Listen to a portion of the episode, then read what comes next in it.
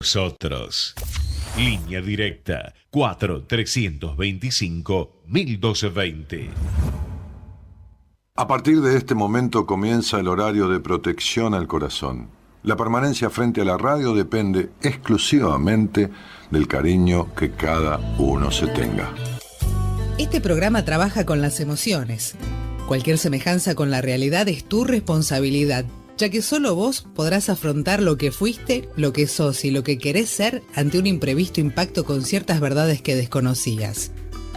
Entendemos que quizás hayas estado huyendo demasiado. Es hora de dejar de escapar. Gracias por volar con buenas compañías. Con ustedes, Daniel Martínez. Hola, buenas noches, ¿cómo estás?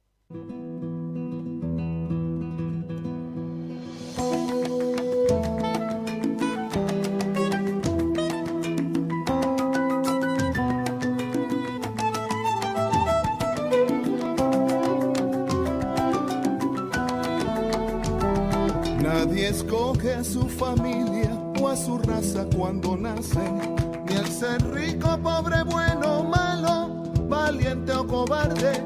Nacemos de una decisión donde no fuimos consultados y nadie puede prometernos resultados.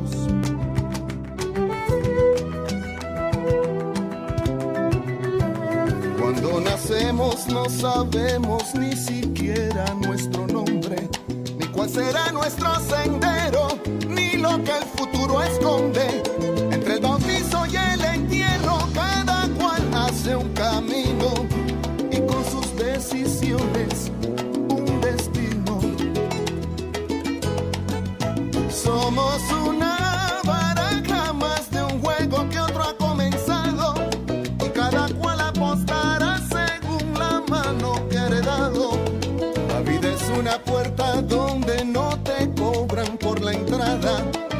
alma es el tiquete que al vivir te rasgan cuando pagas. Y cada paso crea una huella y cada huella es una historia y cada ayer es una estrella en el cielo de la memoria. La marea del tiempo lleva y trae nuestras contradicciones y entre regreso y despedida cicatrizan los errores. Y cada amigo es la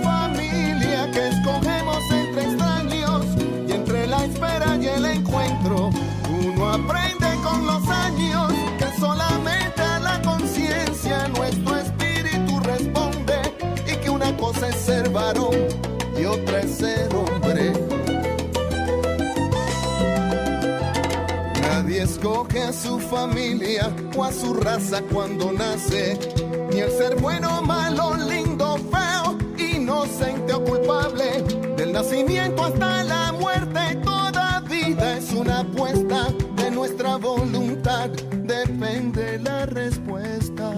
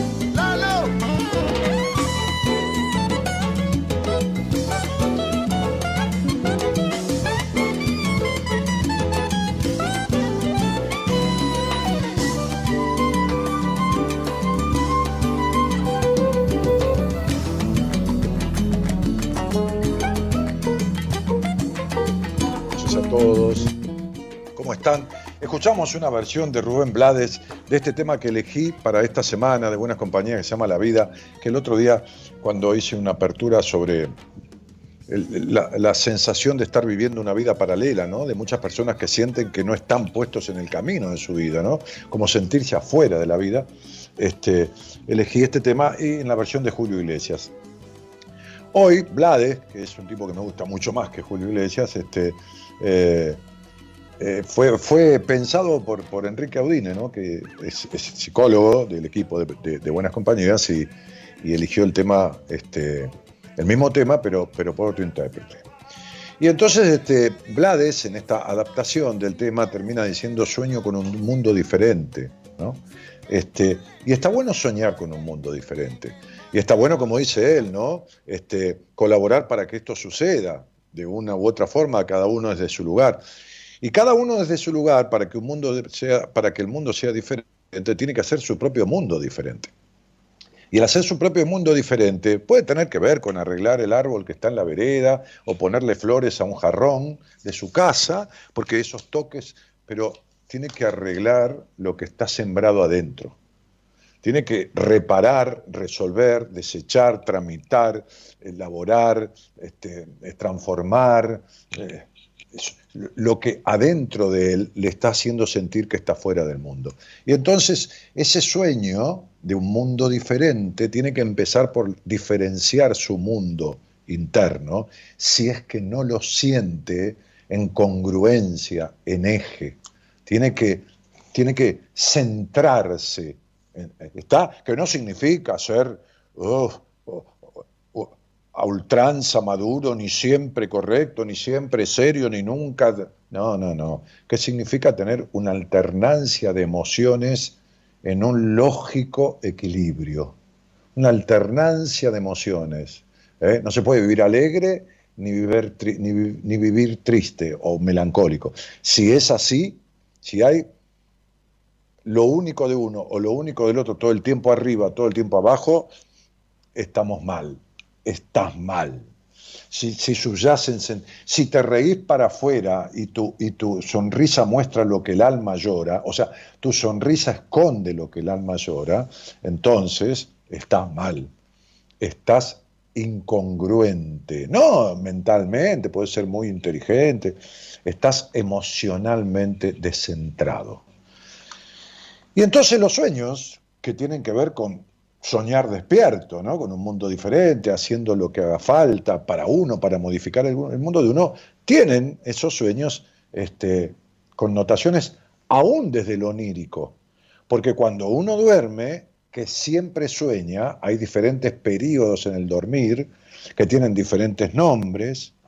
Este, cuando uno duerme, siempre sueña. Lo que pasa es que los sueños a veces se recuerdan y otras veces no. Ah, y entonces estaría bueno, si quieren, que alguien salga al aire. Por supuesto que no hay una interpretación eh, sistemática del sueño, matemática y, sistemáticamente del sueño. No es que si soñás con un árbol significa tal cosa, es que según qué persona sueña con el árbol, le significa tal cosa. ¿Se entiende lo que estoy diciendo? Entonces, digo, eh, hay una tendencia muy grande dentro de lo que es la biología y la medicina, hay una tendencia importante a que muchos niños hasta determinada edad tienen, alergia al huevo, ¿no? Al, huevo, al huevo de la gallina, ¿no? Este, que creo que la, alergia, creo no, estoy seguro, es mayoritariamente a la proteína que tiene la clara del huevo. Y, pero no todos los niños que comen un huevo tienen alergia a la clara del huevo. Entonces, es, según quién, según su, constitucionalidad. Este, por eso existe lo que se llama el huevo araucano o huevo mapuche, que es un huevo azul, que, no, todo el mundo conoce, ¿no? Que es un huevo de color azul, azul. O sea, la cáscara es azul. Azul como el contorno que están viendo ustedes aquí en la pantalla, cuando están viendo el programa, ¿no? Se llama huevo mapuche, huevo araucano, huevo araucana, de araucana, de gallina araucana. Este, y, tiene un proceso eh, químico dentro de la gallina por el cual la, cáscara sale teñida de azul.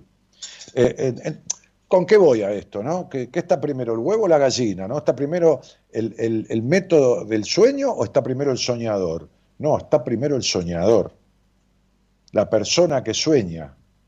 Entonces, si alguien sale al aire y me cuenta un sueño, yo voy a poner su nombre en, la regla de cálculo numerológico y voy a, ver, a escuchar el sueño y a ver de qué manera es esa persona y qué simboliza ese sueño en esa persona. ¿Qué simboliza ese sueño en esa persona? Esta semana, y, vengo con los sueños porque esta semana tuve, uy, de mis pacientes unos sueños increíbles, ¿no? Se los contara, sea, no, no, no, no, no, se los puedo contar, no es que no se los puedo contar, se los puedo contar sin nombre, sin decir qué, pero ¿para qué? Vamos, vamos a, a a laburar, en el sentido más amoroso de la palabra, con sueños reales de personas que estén acá. ¿Para qué le voy a contar un sueño de mi oyente, que ya se lo conté, a mi, a mi, digo, de mi paciente, que ya se lo, ya se lo simbolicé, ya se lo interpreté, este, ya está. Pero decía que justo eh, por algo me viene este tema, ¿no? porque fue una semana muy de los sueños, este, muy de interpretarlos. Eh, bueno, nada, así que digo, manos a la obra. Vengo de hacer un Instagram con con eh, Ezequiel, que le ofrecí que venga a hacer un programa un jueves de estos, este, que es, él es psicólogo, es argentino, este, vive en, Centroamérica, en Colombia, de hace muchos años, es conferencista internacional, este, tiene un posgrado, a ver, muchos posgrados este, en sexología, es especialista en eso, es un sexólogo muy dinámico, divertido, este, muy llano. Eh, eh, nos conocemos de haber cenado en Buenos Aires hace algunos años, este, él cuando venía a visitar a su madre aquí, este, que vive en Mar del Plata, y mm, así que en algún momento eh, siempre hacemos algún live en Instagram, una vez por semana prácticamente, y en algún momento lo invité para que desde Colombia haga un programa aquí, un jueves.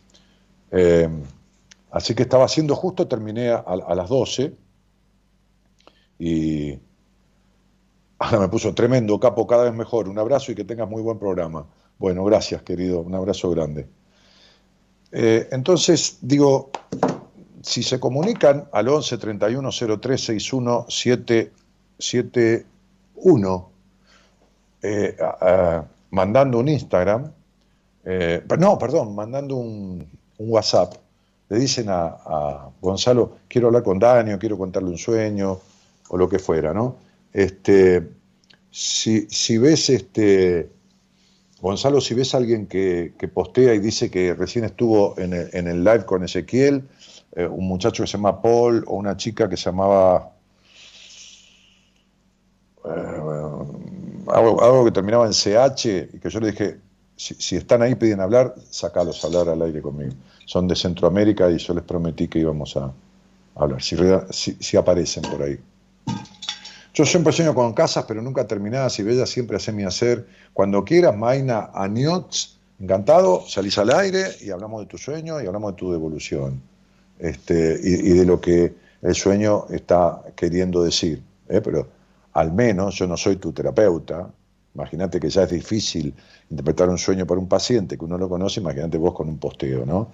Por lo menos escucharte, que a mí me importa mucho, sentir al otro a través de la voz y mirar tu nombre y tu fecha de nacimiento que me va a ayudar a darte una devolución puntual. Eh, bueno, muy bien. Eli Candia que dice Dani Capo, un genio Ezequiel, sí.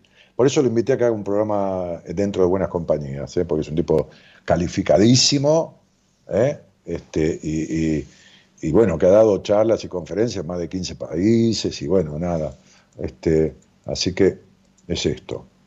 Eh, Carolina Onetti que dice buenas noches, Nico Turno, hicimos un posteo ahí este, pidiendo encarecidamente, porque yo lo he pedido tantas veces, pero bueno, este, quizás es responsabilidad mía, no haber hecho eh, algo que se repita eh, para pedirles, porque ya el otro día llegamos a un punto que dice, les agradecemos colaborar con las siguientes reglas, no hablen entre ustedes en el chat, entorpece el desarrollo del programa, Daniel no responde ninguna consulta con la fecha de nacimiento del chat, en el chat eh, está, eh, la información y los contactos solamente los brinda el equipo de Buenas Compañías, que dice, cuando alguien dice quiero hablar con Daniel, eh, entre 10 le contestan todo lo mismo, che, sí, llamaste teléfono, mandó un mensaje de WhatsApp.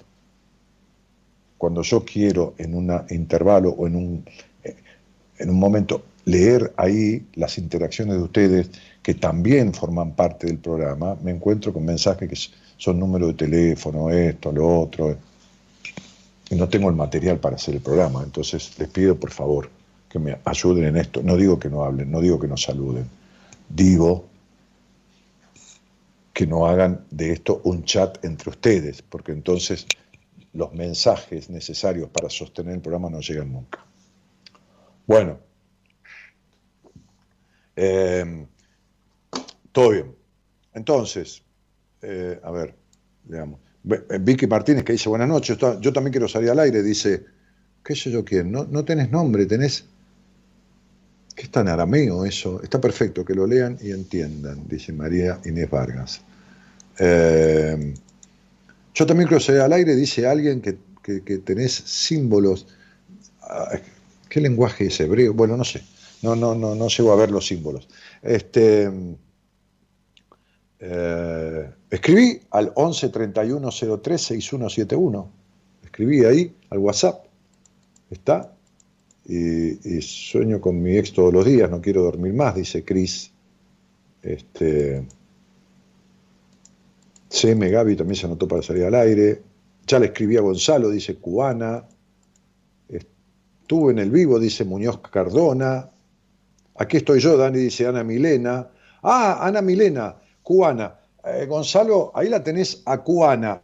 Ana Milena, dale, dale aire, dale aire, porque yo eh, del vivo le prometí que iba a hablar unos minutos con ella.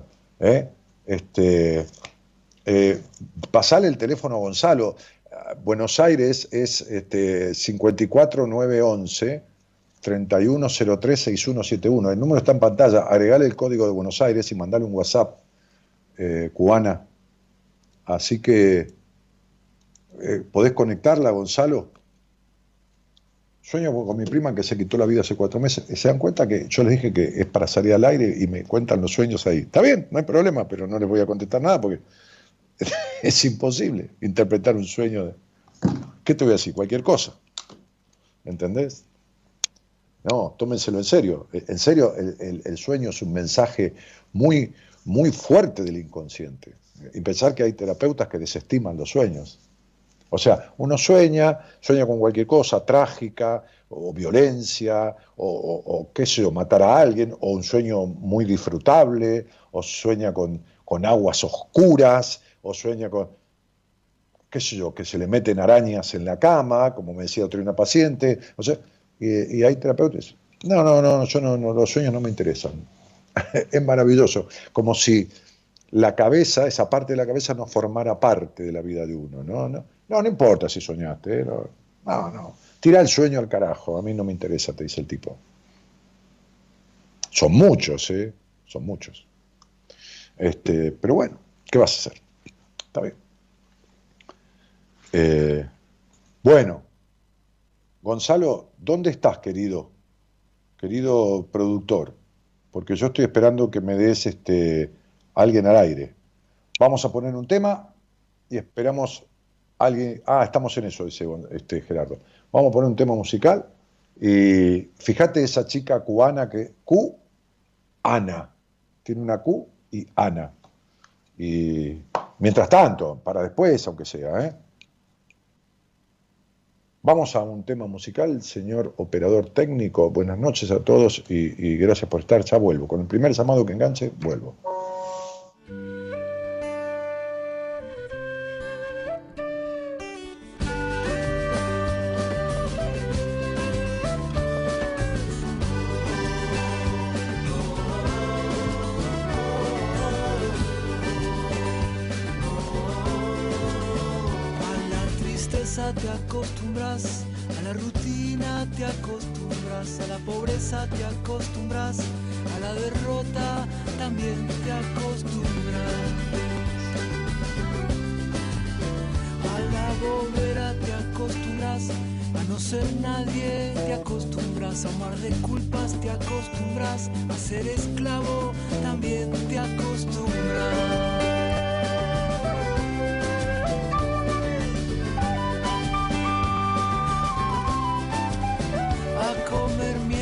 Acostumbras, a la hamburguesa te acostumbras, al sexo frío te acostumbras, al maltrato también te acostumbras.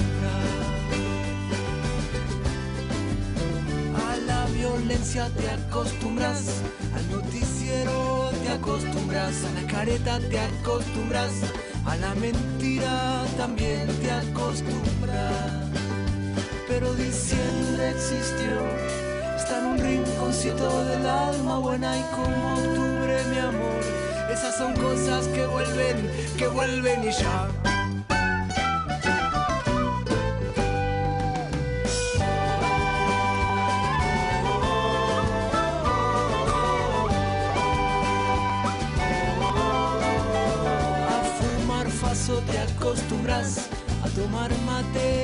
Acostumbras, a hacer las compras te acostumbras, a hacer un seco también te acostumbras.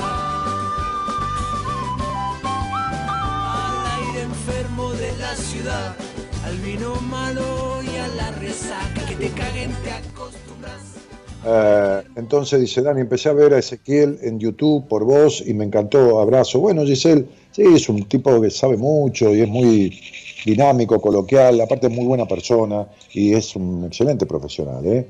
de la psicología, licenciado en psicología, se licenció aquí en, en Argentina este, y hace como 10, 11 años que vive en, en Centroamérica y, y bueno, nada, este, además sabe mucho, ¿no? además de que buen tipo, sabe mucho. Ya son varios años que lo conozco. Eh, hola, buenas noches, Ana, ¿cómo estás? Hola, Daniel, ¿cómo estás? Bien, ¿y tú? Feliz de al fin a poder hablar contigo. ¿De dónde eres? Eh, Colombia, Barranquilla. Barranquilla, Colombia. Eh, y sos oyente de, oyente, sos seguidora de, de- de Ezequiel, ¿no es así?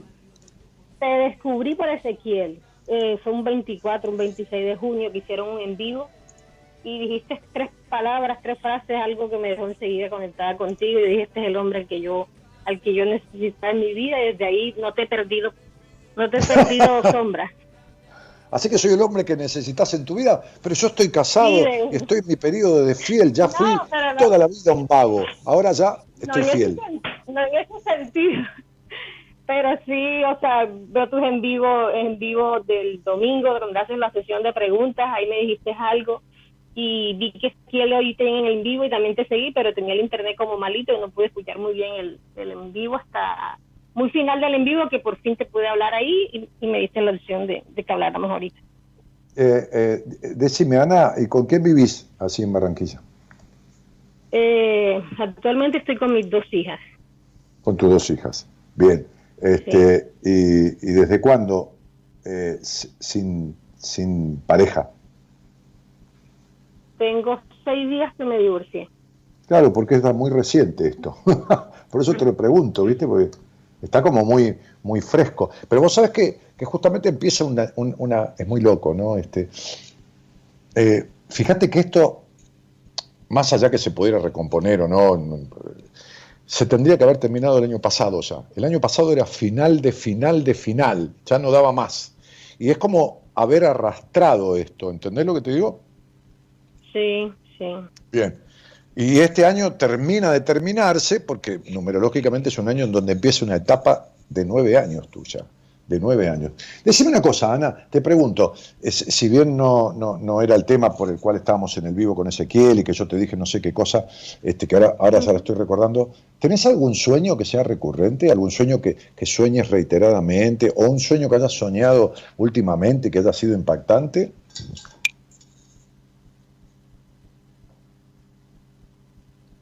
¿Estás ahí?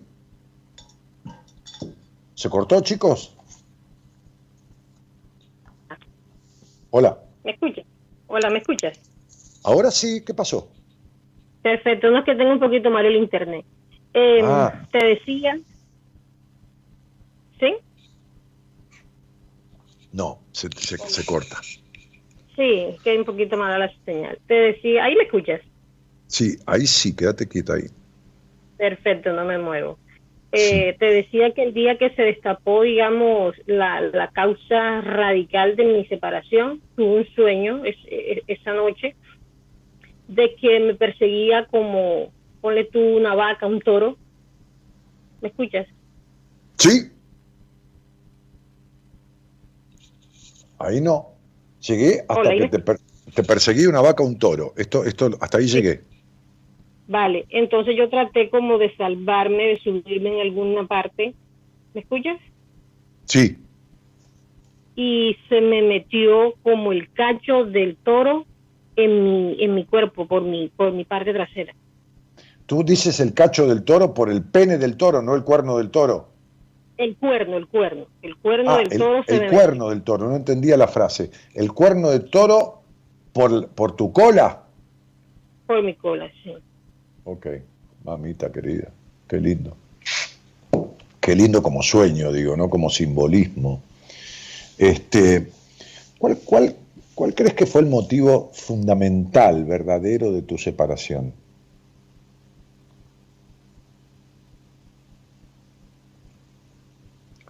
Ahí se cortó de vuelta. Ay Dios. Todos estos temas de las redes, chicos, están como están.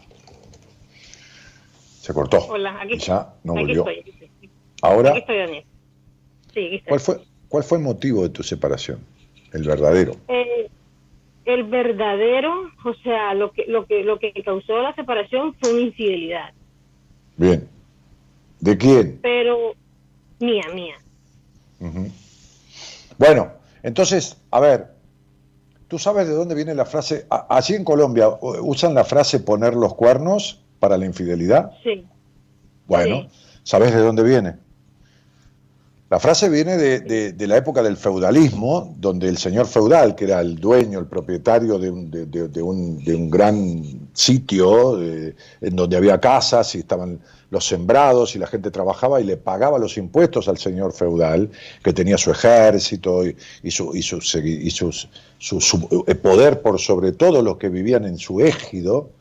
El señor feudal tenía derechos derechos de pernada. Se llamaba derecho de pernada a que él podía elegir una casa de, de uno de, su- de sus, de sus este, de los habitantes de su reino, vamos a decirlo así, este, y si elegía esa casa, mandaba a sus soldados y ponían un- una, una copia de su osamenta. Viste que eh, se usaba en, en esa época un casco que tenía cuernos arriba para la batalla, como los vikingos, ¿viste?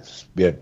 Entonces ponía eso en la puerta de la casa y la- la- e- esa era la señal que el marido tenía que salirse y él llegaba y poseía físicamente a su mujer. Le metía los cuernos. ¿Está claro? Bueno, se pierde la conversación. Y se terminó de cortar, por lo que veo. Sí, vamos a, a- a- a cortarla y si... Sí, ya sé que es la señal de ella. Y toma a otra persona porque si no nos vamos a quedar ahí y, y por ahí la llamás y estamos en lo mismo.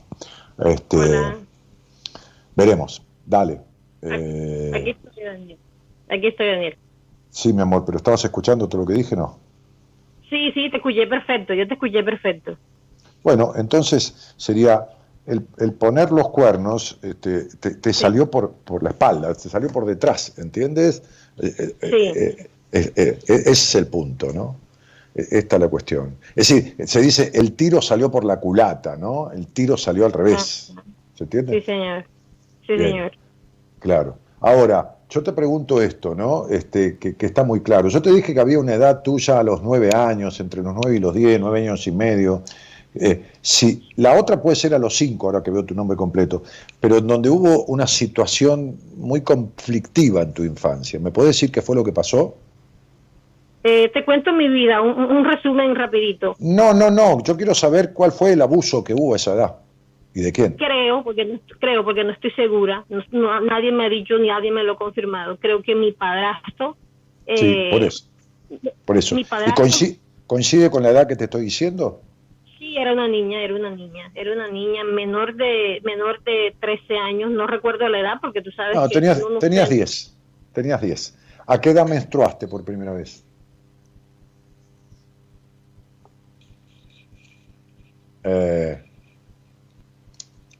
no, se cortó de vuelta. No, te- no tengo retorno. Sí. Bueno, vamos, chicos. Vamos, dale. Dale, llévalo. Llévalo, porque es imposible. Eh, seguiré por ella, con ella por Instagram y terminaré la conversación como pueda. Llévatelo, Gerardo.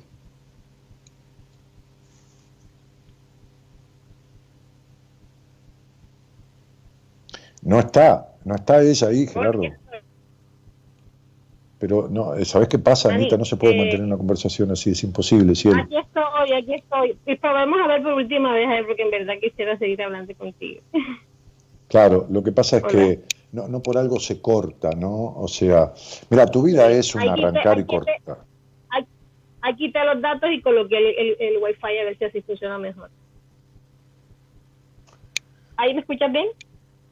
Sí, este, este abuso, este abuso sexual, este, eh, tiene, tiene mucha preeminencia en- en- en- y te condicionó muchísimo, este, te condicionó muchísimo la falta de, de- de una función paterna coherente, ya no solo de tu padre biológico, eh, que no estuvo, que no, que no, Sí.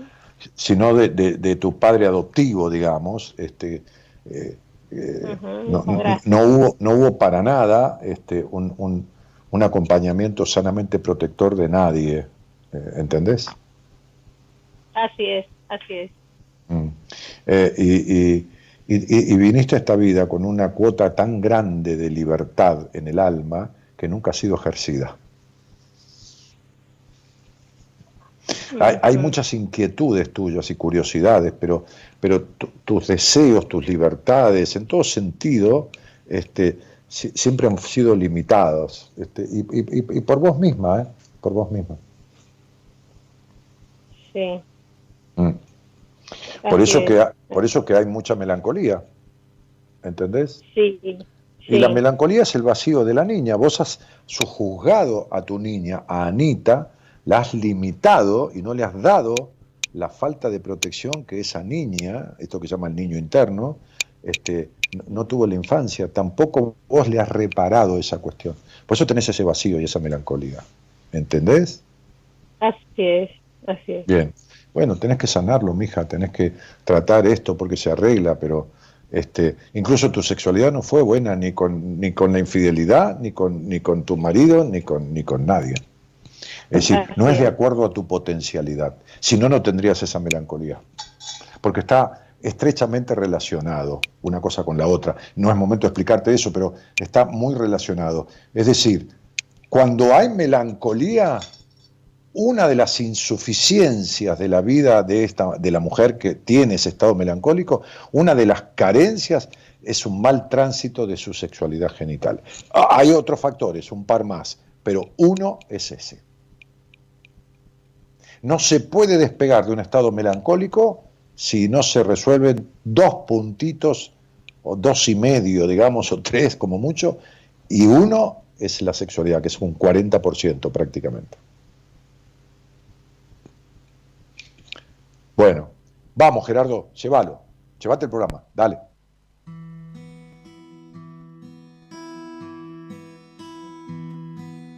Quiero volver a comprender que todo depende de mí. Cuando estoy mal, cuando estoy bien, soy yo quien decide mi vida. Y si quiero volver, solo habrá que empezar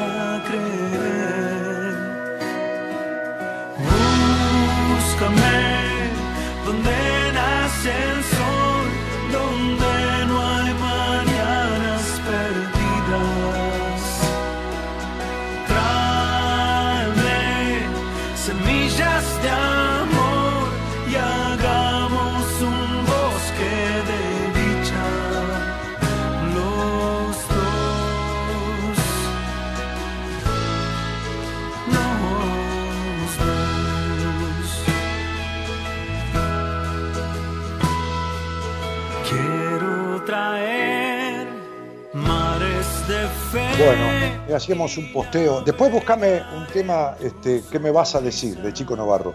que vamos a poner en, el próximo corte.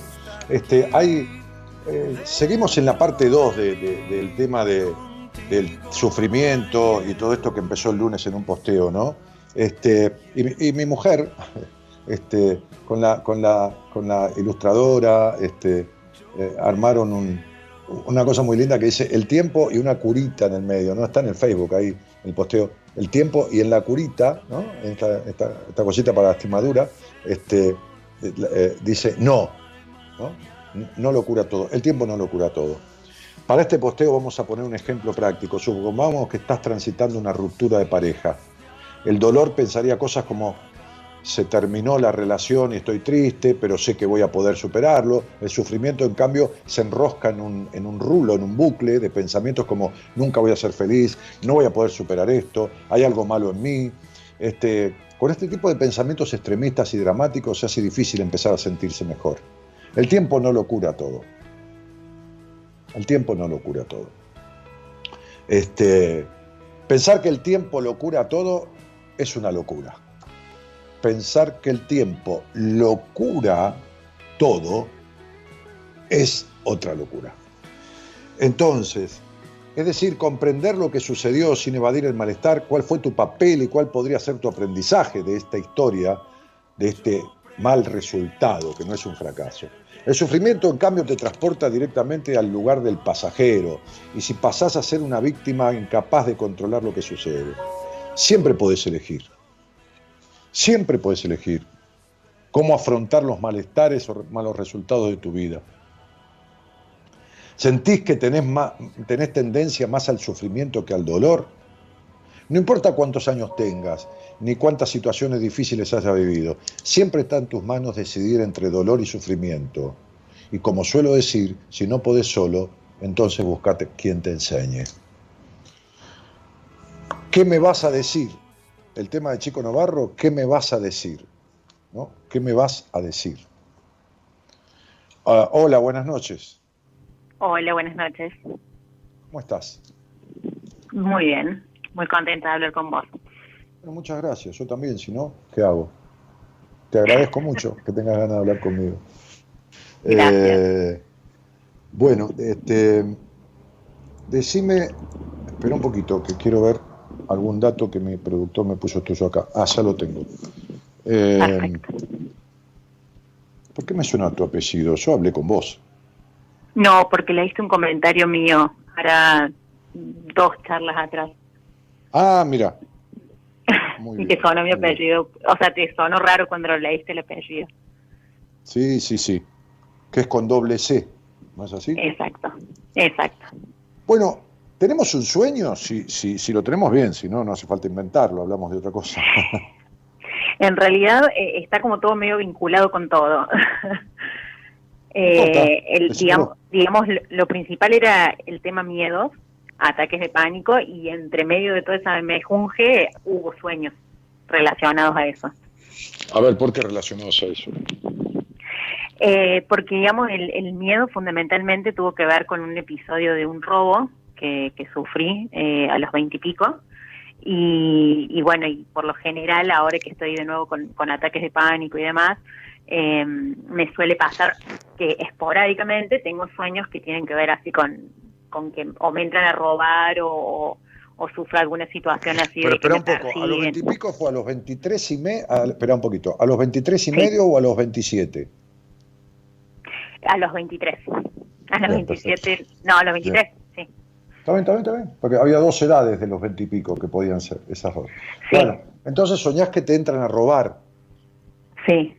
Bien. ¿Quiénes, quiénes son los que te entran a robar? Do- ¿Dos tipos, uno, dos mujeres, tipos sin cara? No, por lo- ¿Qué, qué- quiénes son? No, por lo general es como tip- eh, hombres y muchos, que fue parecido a la situación que viví, digamos. Ajá. ¿Esta situación la viviste en la calle? ¿La viviste No, en mi casa. En tu casa? en la ¿Y casa que vivía en esa estabas- época con mis papás. ¿Cómo? En la casa que vivía en esa época con mis papás. Claro, a esa edad con tus padres. Este, Exacto. Hoy tenés justamente 10 años más, mira, se cumplió un ciclo de 9 años. Entonces, Ah, mira. digo, este, sí, claro, y tenés un año que, que dice, oiga, ¿sabe qué? Es hora de poner en orden su yo. Este yo mismo desordenado que tiene. Desordenado. ¿Entendés lo que estoy diciendo? Sí. Eh, este, yo, este yo mismo necesitado de aprobación, este yo mismo bajo de confianza, este yo mismo con tanta capacidad de conducción de grupos de trabajo, con tanta capacidad de autonomía económica, con tanto deseo de liderar su propio negocio, pero un yo vueltero, un yo traidor, un yo ladrón, un yo ladrón de sí mismo, un yo que se roba a sí mismo, a vos misma, la lealtad, un yo que se prostituye emocionalmente tratando de agradar, un yo que se traiciona, un yo que se roba. ¿Entendiste? Sí. Está clarito, ¿no? Es como si te hubiera dicho que tenés este, 88, 62, 93, ¿no? sí. Bien. Ok, es lo mismo. Nada más que la, la, medida de tu cuerpo, yo no hace ni tampoco me interesa, no, no, no es, me importa lo de adentro, ¿no? Pero, pero es una manera de decirte que lo que te dije es a tu medida. Entonces, este, este, este robo que ocasionó el primer episodio de ataque de pánico funciona con lo que se llama en, en psicología, o qué sé yo, lo que yo hago, y muchos que utilizamos esta frase, que cada uno, este, le llamamos situación gatillo. Podría haber sido desde ese robo, como digo siempre, o podías haber estado cortando eh, cebolla y te hiciste un tajito en la yema del dedo. Y ahí se disparó el ataque de pánico. ¿No? ¿Está? Bien. Bien. Entonces, Sí. claro, a mí Sí. no me lo disparó nada. Yo estaba, me acosté a dormir, venía de trasnochar sábado de la noche, volver 6 de la mañana, me acosté, empecé a tener palpitaciones, cada vez más, cada vez más, cada vez más, y llegué a 165, 160, casi 170 pulsaciones. Esto significa que podría haber hecho una fibrilación y quedarme muerto ahí. Bueno, salí corriendo con mi papá, me llevó a una clínica, me hicieron todo esto, lo otro, una pastilla, qué sé yo, me, quedé- me dejaron internado. Internado, eh, monitoreado. Entonces, esto fue a los 31 años. Entonces, me- me- me- al otro día, a los dos días, bueno, me hicieron un chequeo cardiológico, esto, lo otro. Vino un director de un hospital, amigo de mi padre, me vino a ver, charlamos un rato, que esto y que el otro, este, que estrés, que, que mi vida agitada, y que esto, que lo demás. Y bueno, me fui. Me fui a mi casa. Chao, hasta luego, ya está. Este, bueno, al otro día empecé con cuatro o cinco ataques de pánico por día. ¿Entendés? Sí. Entonces, esa situación gatilló. ¿Y qué significa un ataque de pánico? Que hay prácticamente una crisis estructural del individuo, este, una, una- un- no, varios aspectos en crisis que deben ser corregidos, transformados, eliminados, este, balanceados y todo lo que quieras llamarle, porque casi ningún área de la vida de la persona está bien. Igual que la tuya. Exactamente. Tal Claro. cual, eso es lo que siento Sí. ahora, que como que ¿Cuánto un hace que área está en orden. vos? ¿Cuánto hace que me conocés? ¿Va? ¿O ¿Dos No, días, que un te año? escucho ¿Cuánto hace? No, exactamente tres programas que me lo recomendó Bueno, una amiga bueno. y, y empecé a Bueno, escucharte. y me quedé ¿Cuánto, impresionada. cuánto tiempo, cuánto tiempo de terapia has hecho? Muy poco. O sea, he ido como que he hecho terapia, he dejado, he vuelto, he dejado y así. Actualmente empecé hará menos de un mes. De nuevo, Bien, retomé, pero digo. no importa, en el muy poco, ¿cuánto tiempo fue en total? ¿Seis meses, cinco, siete, un año? De continuidad, no, nunca más de tres meses. Bien, perfecto. ¿Y te explicaron en tres meses eh, algo de todo esto? Eh, en realidad es como que cada vez que empezaba iba por un problema puntual y como que alcanzaba a tocar ese tema puntual por el que iba en su momento y después terminaba No, dejando. pero nunca arreglaste ninguno de los temas puntuales. No, nunca arreglé ningún No, tema, no. no, no. ¿Entendés? Primero ibas porque se te quemó una lamparita y resulta Sí. que terminaste con una vela. ¿Entendés? Entonces dice, bueno, como la terapeuta, una paciente que tengo, este, que la terapeuta le dijo, ¿por, por qué no, no, no rezás un poco si crees en Dios y buscas alguna señora que tenga poderes? La mandó una bruja. Tal una hija de puta, ¿no? Pero bueno, no, pero yo escucho eso todo el tiempo. Entonces vos fuiste porque se te quemó una lamparita de terapia y te dijeron, pero mira, eh, en la vida no todo tiene que ser de una sola manera, podés encender una vela. Bueno, después otro día fuiste porque tenías una filtración en el techo. ¿Viste? Llovía y, y- y tenía una gotera y la terapeuta te dijo, pone un baldecito, un baldecito o una palanganita. Total, no filtra mucho. Tarda dos días en llenarse, vacías el balde en la rejilla y después lo usas de vuelta. Vos emparchaste toda la vida, no resolviste nada. Tal cual. Sí, y encima ¿Qué? se me fueron sumando cosas a medida que fue pasando el tiempo a lo que a lo que venía ya no no, no solucionado de antes. Vos escuchaste recién un poquito la charla con, con, con esta chica de, de Colombia, que cuando se pudo escuchar, que yo le dije a tal edad tuviste Sí. un abuso, ¿quién fue? ¿La escuchaste? Sí, la escuché. Bueno, lo tuyo es igual. En que ay, no entiendo la relación. Claro, cuando yo leo tu estudio numerológico, el mismo número, en el mismo lugar que conforman las consonantes del primer nombre, el mismo número, que es un número X, no te lo voy a decir porque si no la gente se engancha por ahí a sacar cuenta, agarra de internet y se, encuentra ese número, se asusta, le dice cualquier cosa a cualquiera, uno no, sabe con quién carajo, quién carajo lo está escuchando, y hay, hay, hay, hay, este, vos sabés que las armas la carga el diablo, ¿no? Bueno, se dice así. Buah, este, entiendo. sí.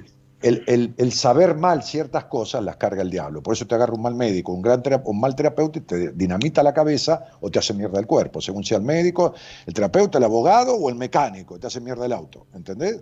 Bueno, entonces, el mismo número por el cual yo en el, en el vivo a, en- a Centroamérica, o con Centroamérica, con, con- con Ezequiel, este, este, le dije, eh, no sé qué pregunta hizo, y le dije, escúchame, vos tenés un tema a los nueve años y si querés llamarme al programa yo te lo voy a decir, que es muy jodido. Sí.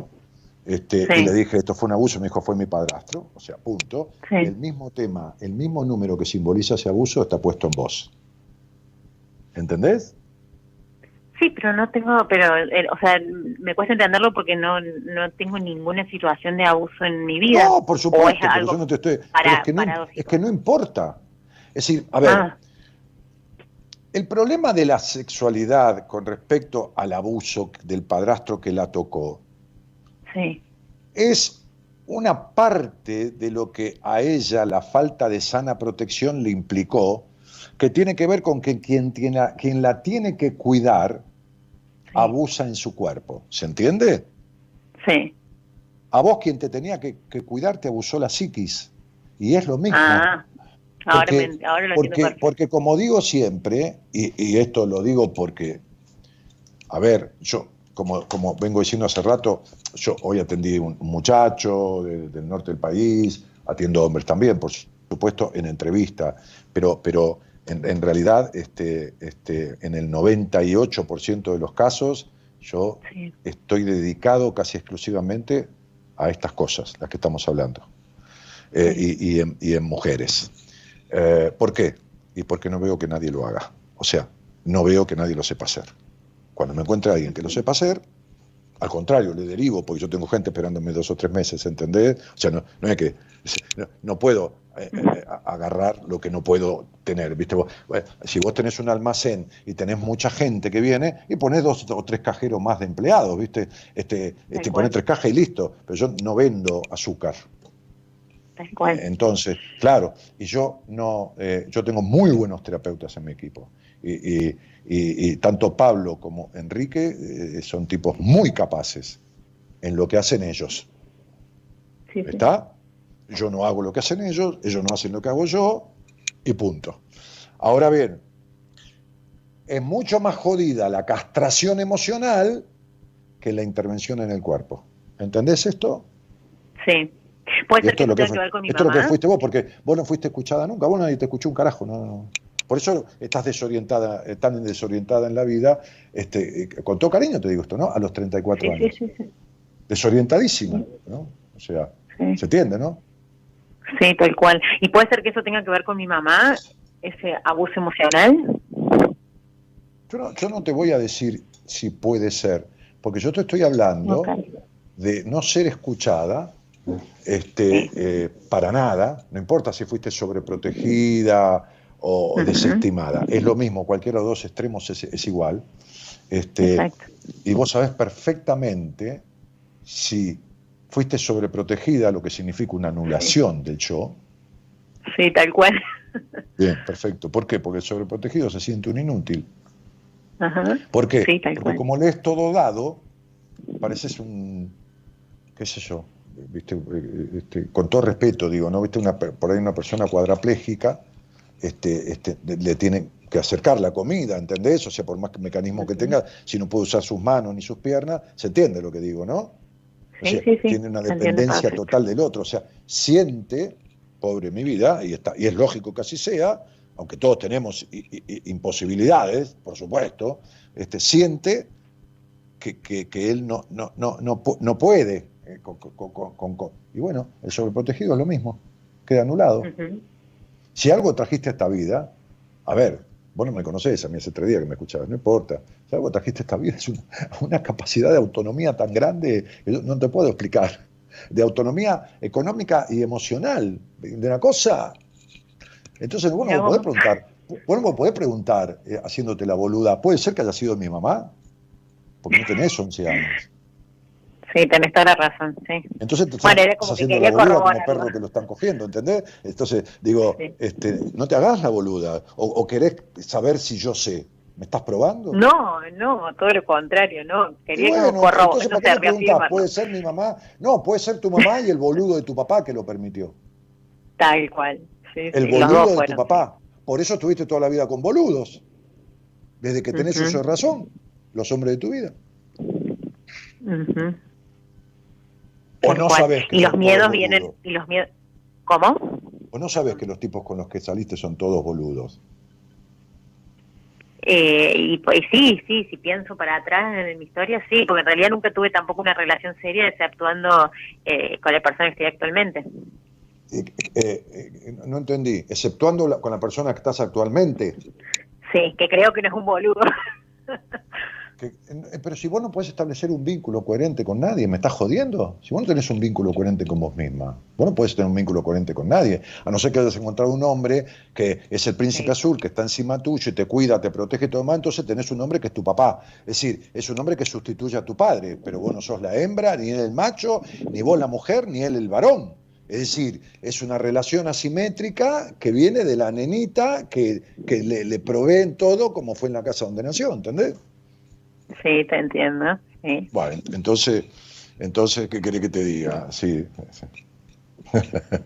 Seguimos alimentando lo mismo. ¿Entendés? sí. Claro. Ay, sí, sí, sí, te entiendo todo. Y todos los miedos vienen, vienen digamos, aparejados a, es- a ese, a esa sobreprotección. Habla, habla cerca del teléfono, cerca del auricular. Todos esos miedos, digo, vienen aparejados a esa sobreprotección. Eh,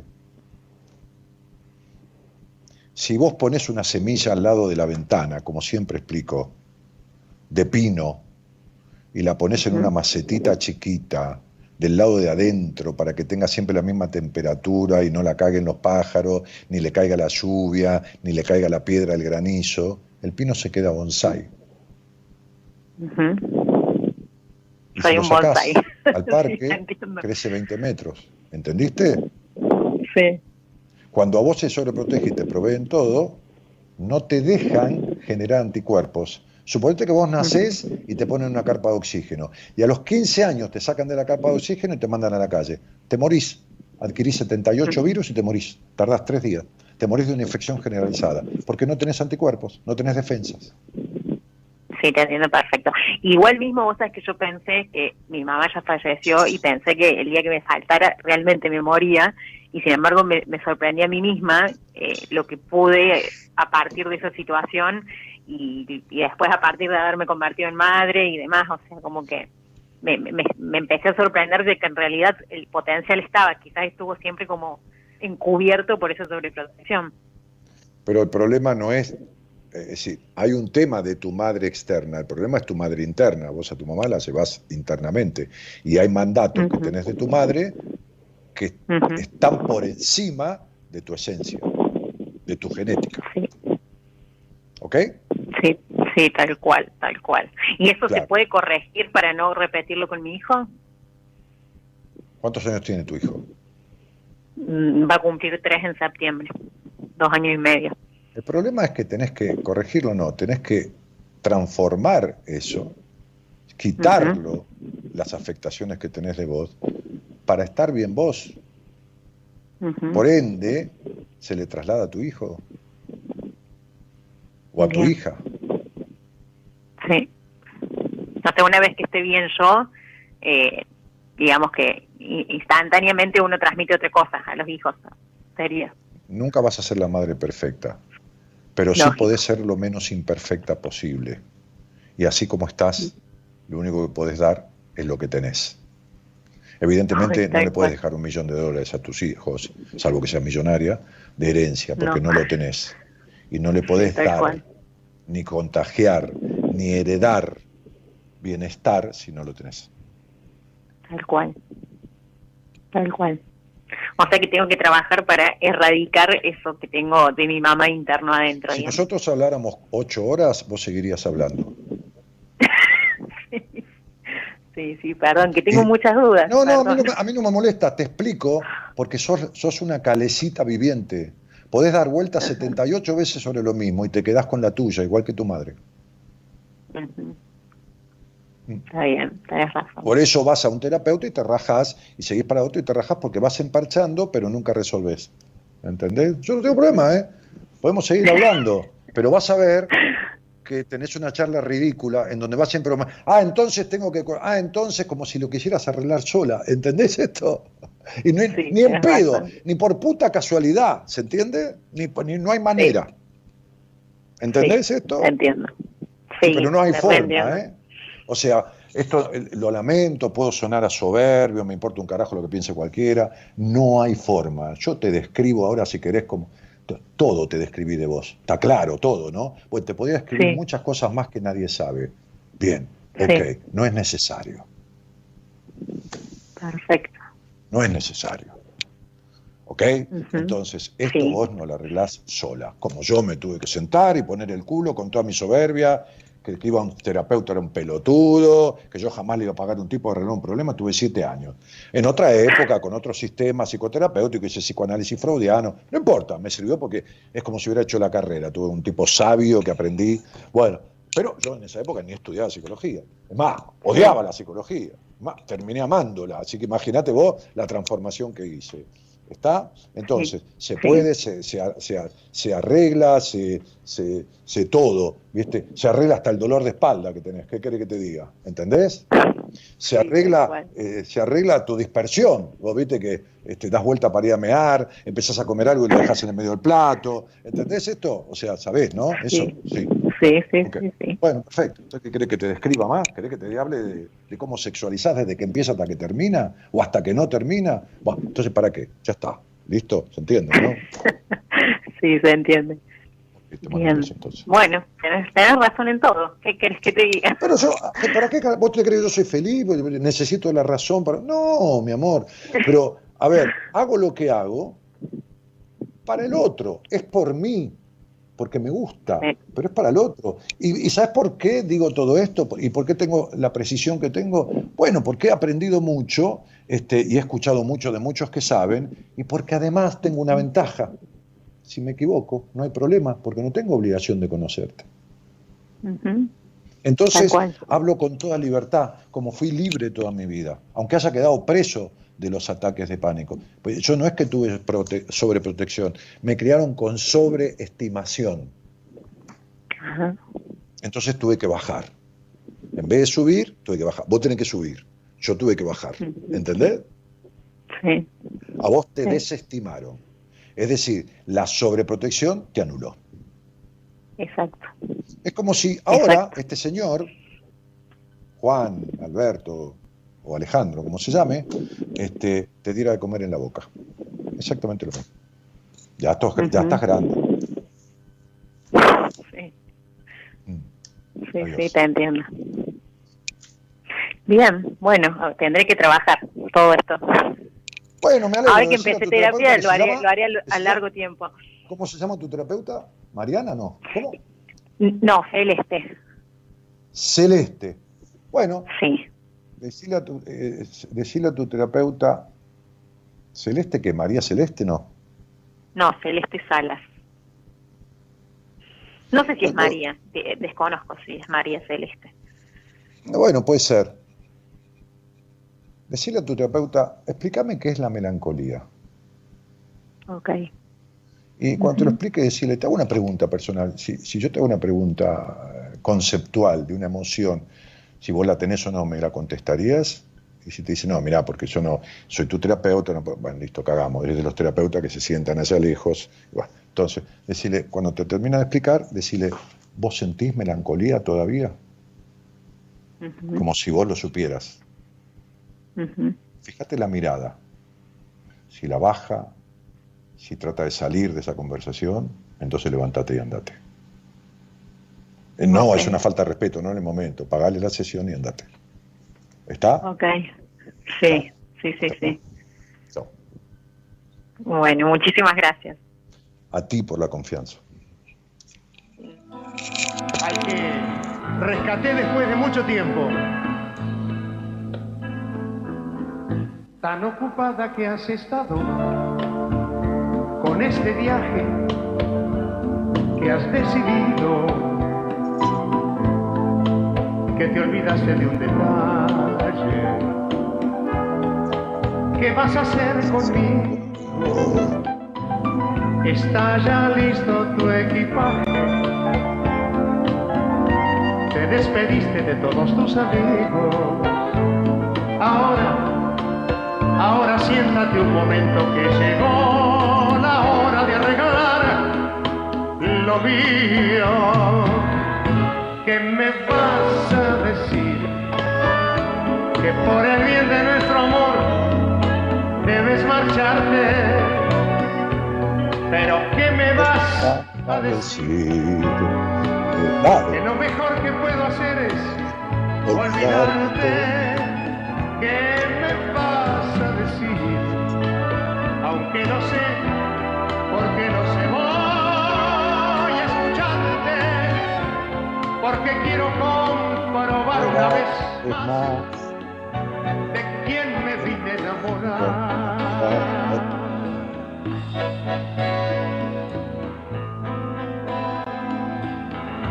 Echa a volar tus argumentos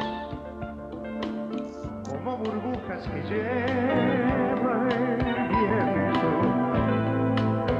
Me tienes bien acostumbrado a interpretar tus cuentos.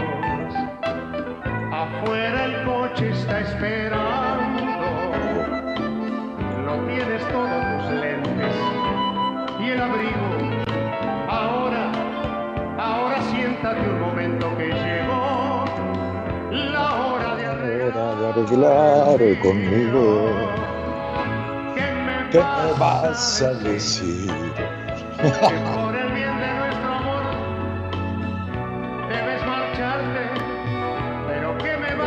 vas, a decir? Dale. Que lo mejor que puedo hacer es olvidarte. ¿Qué me vas a decir?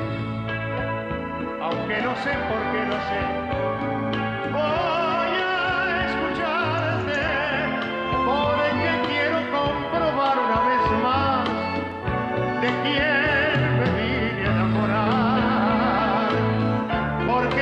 Quiero comprobar una vez más de quién me vine a enamorar. Pero de quién me vine a enamorar.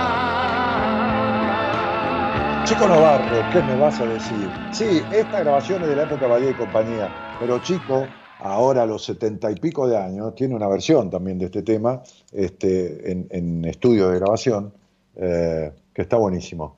Eh, igual que tiene una versión, hay que la buscas y lo ves todo canoso, de Cuenta conmigo, ¿no? que es un bolero de él de puta madre. Eh, María Inés Ponce de León dice, hola Dani, hermoso programa, el tema musical anterior a este, eh, ¿quién lo canta? Arbolito, Arbolito lo canta el tema, este, que lo podemos usar para la semana que viene. Gonzalo, pro- programalo. Tenemos a Dani, terapeuta, actor, cantante y bailarín, dice Cristina. Qué tipa jodida. Este, Amira de la Vega dice qué linda letra. Eh, Maru Montes dice la calidad del programa hace que las noches frías sean hermosas. Cariño, Dani, equipo. Eh, sos un capo, hasta enseñás cómo mirar al otro terapeuta, sos único. Y sí, le doy una pista para que enganche y, sepa quién la atiende, ¿viste? Ponele que la mina dice, sí, este, La verdad que sí, es un sentimiento que he conocido, como te diría yo, ¿no? Dice, eh, ¿qué es un ataque de pánico? Me dice un paciente, tal cosa, ¿no? Dice, ¿vos tuviste? Sí, flaco. No me vas a acordar porque sí. O alguien me viene por los ataques de pánico y le digo, mira, yo te describo cómo es, así, así, así, así, porque hay gente que me consulta en una entrevista, me dice, Dani, tengo esto, ¿qué será? Y le digo, es un ataque de pánico. Me dice, ¿cómo saber? Y los tuve dos años seguidos, flaco, tres, cuatro por día. ¿Cuál es el problema? ¿Cuál es el problema? Entonces, pero hay, hay, hay terapeutas, hay de todo, y nadie es perfecto, y yo tampoco, gracias a Dios, y no puedo con un paciente, y digo, mirá, a, ver, vela a mi mujer, vamos a hacer una lectura de registro, o andá con Noemí, que quiero que trates este tema con ella. Por Dios, por Dios, como decía el turco, que fue increíblemente presidente. En- Entonces, digo, este, el, punto es este, ¿no? Entonces, ¿qué le doy? Una pista. Una pista. Me dice el nombre, ¿no? Este, y le digo, tu terapeuta te escucha así y de repente es como si estuviera colgada, ¿no? Y te dice, y, en un momento como queriendo salirse ahí, te dice, sí, sí, sí, claro, claro, claro, levántate y andate. Si tiene ese, hábito, ¿no? Este, o preguntarle si le duele mucho la cintura. ¿Te duele mucho la cintura? Dice, sí, por estar sentada acá. La verdad que me duele mucho. Sí, sí, rajate, rajate. Ya, ya, ya, ya yo sé lo que le pasa. Me dice el nombre y ya sé lo que, por qué es ese dolor y qué es lo que no tiene superado, que es justo lo que el paciente va a tratar. Entonces, si no lo tiene superado, ¿cómo carajo se lo va a arreglar al otro? Esta es la idea, ¿no? no es, a ver, no es venirme a ver, que- a ver, si, si yo puedo tener veintipico de pacientes, 30, no puedo tener tres mil. Entonces, la idea es, eh, si tengo este programa y alguien me pregunta algo, y darle una mano para que lo arregle lo mejor posible. Solo, conmigo, rezándole a Dios, con, con el ocho terapeutas. De, no, qué sé yo, hoy le dije a un pibe de Jujuy, anda a la vuelta de tu casa, busca un terapeuta y llévale todo esto que tuvimos en la entrevista, decirle esto, esto y esto y esto. Pum, pum, pum, pum, pum, le traes todo, el análisis, todo completito, y le pones el paquetito ahí, el tipo ya tiene todo lo que elaborar. Este, y listo. Y si querés a alguien de mi equipo, agárratelo, qué sé yo, sé lo que quiera. Pero este es el punto, esto tenés. Te admiro, me hipnotizás, dice Ana Insago. Pobrecita, mi vida, te queda, termina el programa y se queda así. Hipnotizada. No, este, te voy a contar así. 3, 2, 1, al final para vos sola y te sacamos de la hipnosis, Anita. Cielito, no, no, qué cosa, pobrecita. Este, una paciente menos para Celeste, dice Beto. No, loco, yo no estoy cagándole la vida a Celeste. Entiéndame. A ver, si Celeste me llama, yo tengo en este momento tres psicólogas atendiendo de, de pacientes mías, de diferentes países, uno, una de Argentina. Si me llama, como cualquier ser humano, como yo puedo tener un conflicto mañana en mi vida, qué sé yo, no sé, inesperado, qué sé, no sé, qué sé yo, no sé, no se me ocurre. Viste que, eh, ¿para qué voy a andar fantaseando que después la realidad supera la ficción? Entonces, tengo un conflicto, un, qui- un quilombo que no puedo pensarlo solo, no puedo lo que se llama en, psicología simbolizarlo. El otro día una paciente que ya estoy dándole el alta, ¿sabes qué hice? Me dijo, oye Dani, este, no, digo, mira, hace una lectura con Gaby, que Gaby nos dé una miradita desde afuera, nos saca una radiografía, ¿viste? Y nos, nos lo da. Si hay alguna cosita, viene, si no, te rajo. ¿Y cuándo lo decidí? La tipa tuvo un sueño totalmente entrincado. Hace tres años, era un, eh, tres, tres meses, perdón, era un zapato. Dije, eras un zapato hace tres meses, como para descubrir esto del sueño. Y hoy estás analizándote el sueño sola, que es saber simbolizar. Listo, ya está.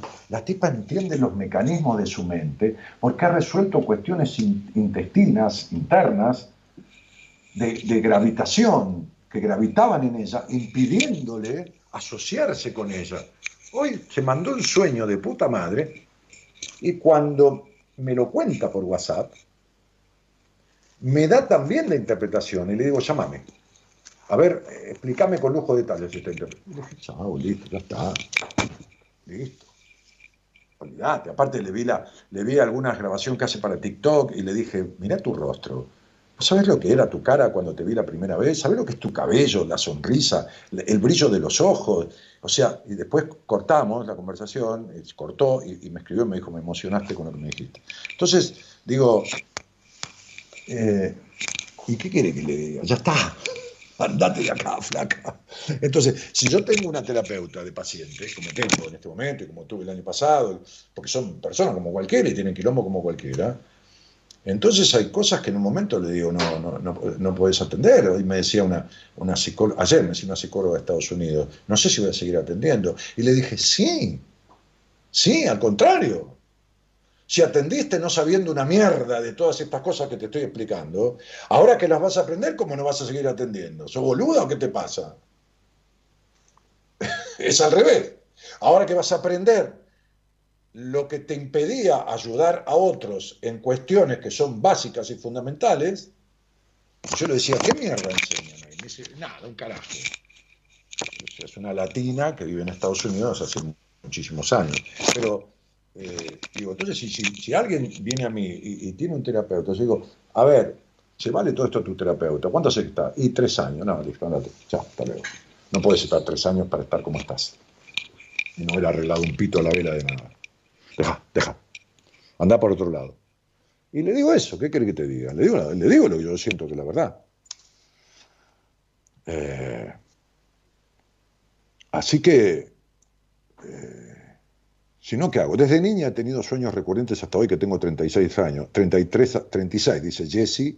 Uno de una, que una bruja llega a rondar la finca. No, eh, no Jesse, cuando salgamos al aire eh, y hablemos, yo voy encantado, te voy a dar una devolución de los sueños, ahora no. Luis Palacio dice, quiero hablar contigo al aire. Bueno, ok, Luis, acordate que va, va, vamos de a uno. Hola Dani, saludos desde México, aquí nuevamente escuchándote, me gusta aprender de ti, quisiera salir al aire, dice Alimar. Bueno, Ana, ¿cómo estás? Buenas noches, Ana Carolina de...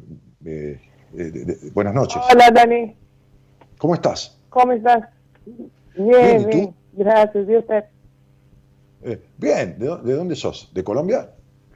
No, de Brasil. Sí, pero ¿de dónde, dónde naciste? Brasil, San Pablo. ¿Y por qué hablas también el castellano? El ¿Ah? español. Hola, hoy tenemos problemas. De Hola, sí, conexión. te escucho, Dani. ¿Qué me preguntaste? Ok, ok, meu amor. ok, pero digo, eh, eh, por, por, qué, por, por que você fala eh, muito bem eh, espanhol? Ah, porque vivo acá hace unos años ya. Ah, ¿vives, vives aquí en. Argentina? ¿En, en dónde vives? Vivo en La, en la Rioja. Ah, en La Rioja. ¿Y cómo llegaste a La. Rioja? Vine a estudiar medicina, quedé un año en Buenos Aires y, y bueno, por cuestiones financieras me tuve que venir a La Rioja. Pero viniste a Argentina, a Buenos Aires, ¿con quién? ¿O a qué? A Buenos Aires, con mi mamá. Ajá. Bien, con tu mamá. ¿Y tu mamá por qué se le dio Sí. por venir a Buenos Aires? Y porque éramos nosotros dos solitas, ¿viste? Ella no tenía, no tenía hermanos y yo soy hija única. Así que me vine con ella, para que ella no Pero, quede sola en pero Brasil ¿por qué, y yo no me por qué tu mamá acá. eligió Buenos Aires? ¿Conocía Buenos Aires? ¿Conocía Argentina? No, mi mamá era un poco nómade, por así decir. Y ya Ajá. estaba jubilada. Y bueno, le gustó la historia y, y nos venimos. Y Ah, pensé muy en bien, muy bien. Y, y dime, dime una cosa, esos nombres que tú tienes, que yo los tengo todos conmigo aquí, ¿son nombres que Sí. te han puesto todos al nacer? Cuando naciste tenías todos esos nombres y ese Sí, apellido completo? Todos. Todos. Todos. Obviamente no tiene nombre de mi papá, ¿no? Es solo de la familia de mi madre. Eh, Ese es el apellido de, de- de- de la familia de su madre. Sí, son todos de la familia de ella. Ok, ok. Bueno, este. ¿Y, y, y- y desde cuándo eh, escuchas este programa? Y Dani, debe haber como unos tres programas que te he escuchado, tres, cuatro, no más que eso. ¿Cómo você arribó aquí? y bueno, mi pareja me, me llevó, me llevó el programa eh, y me Ah. empezó a gustar. Y hoy te acompañé por el Instagram y dije, no, me voy a animar y le voy a mandar un mensajito a Dani, lo llamo. A ver se me entende. Eh, Ok, ok, o sea, você falou que é sua pareja. sim, sim, sim. Ah, seu homem. Eu- Como, como é o nome dele? Daniel. Ricardo Daniel? Daniel, Hernández. Daniel como eu?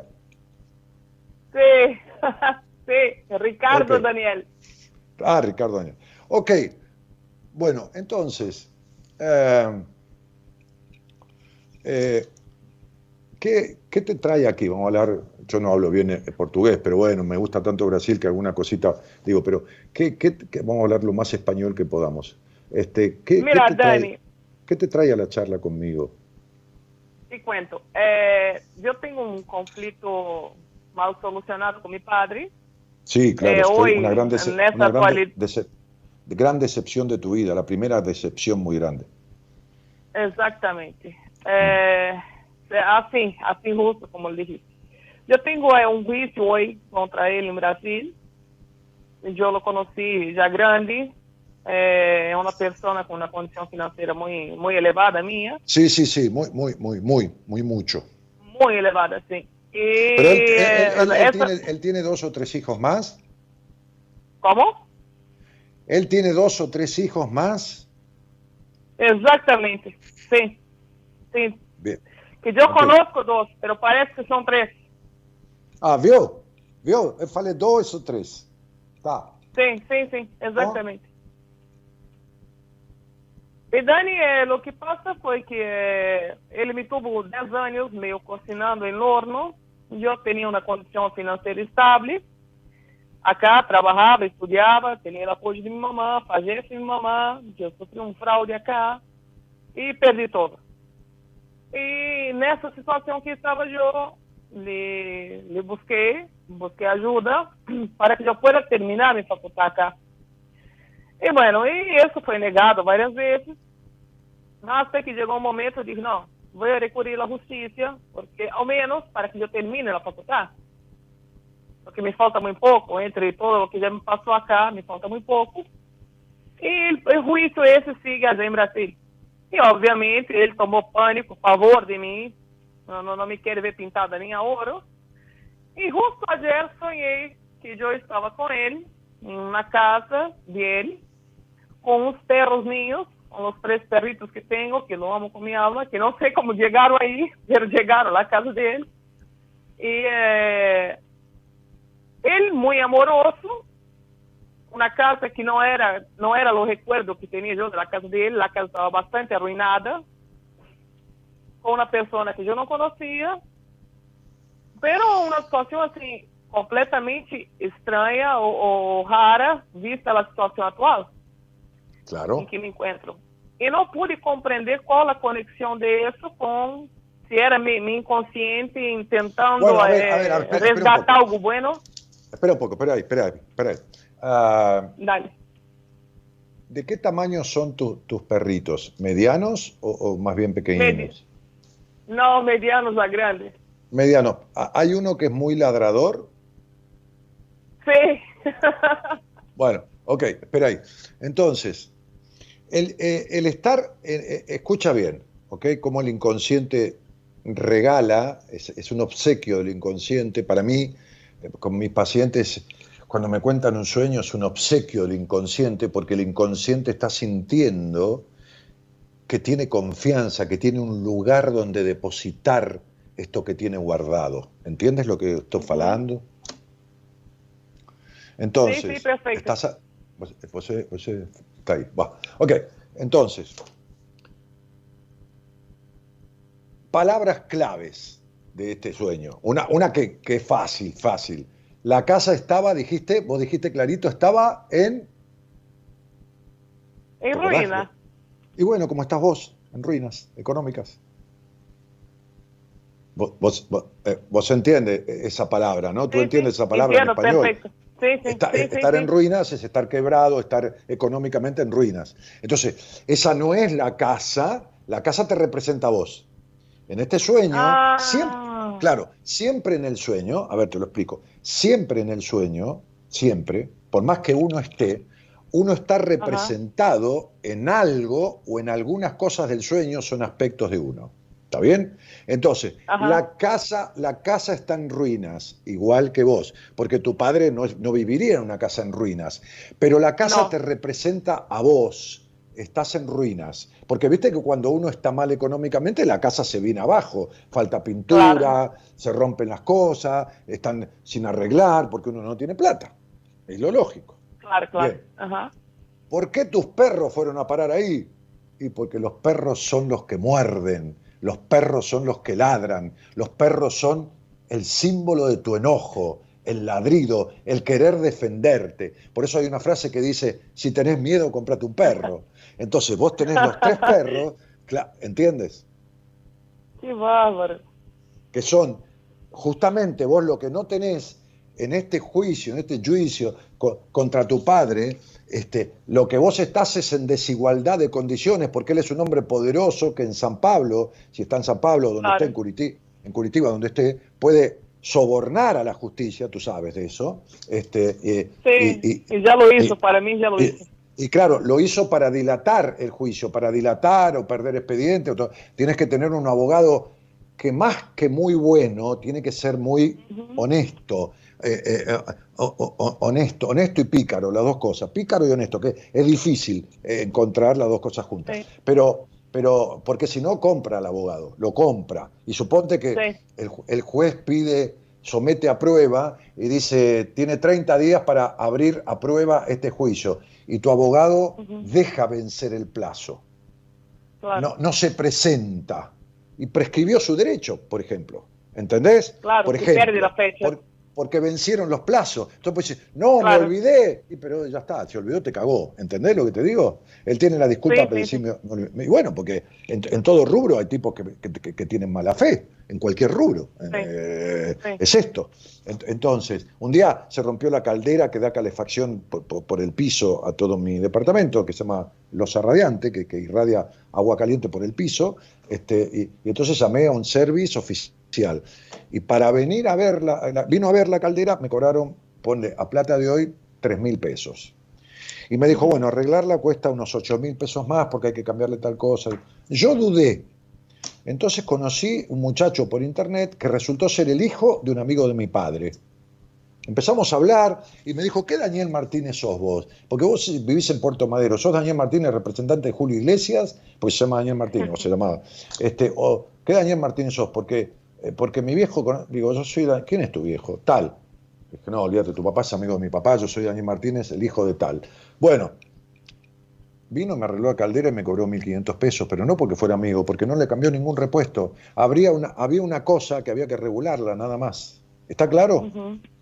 Sí, sí. Ok, entonces este sueño representa una situación con un padre que vos querrías tener, Claro. Estando vos en ruinas y con un enojo muy fuerte encima, Sí. pero con eso y todo, tener una situación de un sano encuentro con tu padre. Sí. Está, está representando la necesidad de un padre que te ayude estando en ruinas. Ahora, también representa, porque este padre es un aspecto tuyo, porque este, este, a ver, vos te has llevado a la estafa porque te has estafado a vos misma en muchos aspectos de tu vida. Pero qué cosa, Eh, yo hablé con, soy la tercera persona con la que hablo hoy y soy la tercera persona que tiene en el primer nombre el mismo número que significa un abuso. Pero es una cosa increíble, es como si yo tuviera, como si, viste, dijera, bueno, vamos a hablar hoy con todos los, fanáticos de, de- de- Fluminense o, de Palmeiras, ¿entendés? Y, y salen todos los... Bueno, es, lo- es exactamente lo mismo. O sea, lo que yo hablé con las mujeres de antes, eh, con las dos mujeres de antes, con respecto a una Ajá. situación de abuso emocional o sexual o físico en, en su, en, su, en su infancia, este, es, es lo que vos tenés aquí marcado. Este, este, Sí, el abuso este, emocional. al- Sí. A, ¿eh? a los seis años y pico o a los 13 años. Así que fue durante tu crecimiento a partir de tu madre, una madre muy castradora, o fue en alguna situación con tu cuerpo de algún, alguna persona mayor de edad. O las dos cosas. Ujú. Te Sí, da, la verdad, pero con las dos cosas. Te da, sí, ya sé, por eso te dije las cosas. Te da pudor hablar de eso. Está bien, no vamos a tocar más el tema. Lo que quería era aclarártelo, que lo estaba, justo pegué un, un vistazo allí, un golpe de vista a tu estudio numerológico y veo eso. Buah, nada, porque eh, ha, ha sido criada en el sometimiento, ¿entiendes? En el sometimiento. O sea, este, este, y, y, y ¿sabes qué, Ana- eh, eh, eh, querida? Este, son terribles los enojos que tenés. Es- Sí, sí, sí, tremendo. te, eh, te agarra ira, te da ganas de agarrar el termo del mate, no sé si tomas mate acá en Argentina, y romperle la cabeza a alguien. Y romperle la cabeza a alguien, pero por rompérsela en mil pedazos. Ahora que tenés el juicio, antes que tuvieras el juicio, hace 10 años atrás, tenés, vivís con Sí. enojos vi- vi- fuertes, violentos. Sí, exactamente. Así Bueno, este, este. Dani, te puedo preguntar sobre un sueño que nunca más me olvidé. Yo era muy chiquita, debía tener cinco o seis años. Claro, eh, sí, mi en amor, cual sí, yo mi amor. caminaba arriba de una muralla, mm, como si fuera una tapia muy alta, sí, y yo sentía que tenía que caminar ahí, pero me iba a caer. Y estaba Sí. sola y altísima. mm, Y me despertaba agobiada con eso. Eso me pasó a los 5 o 6 años, pero fue recurrente.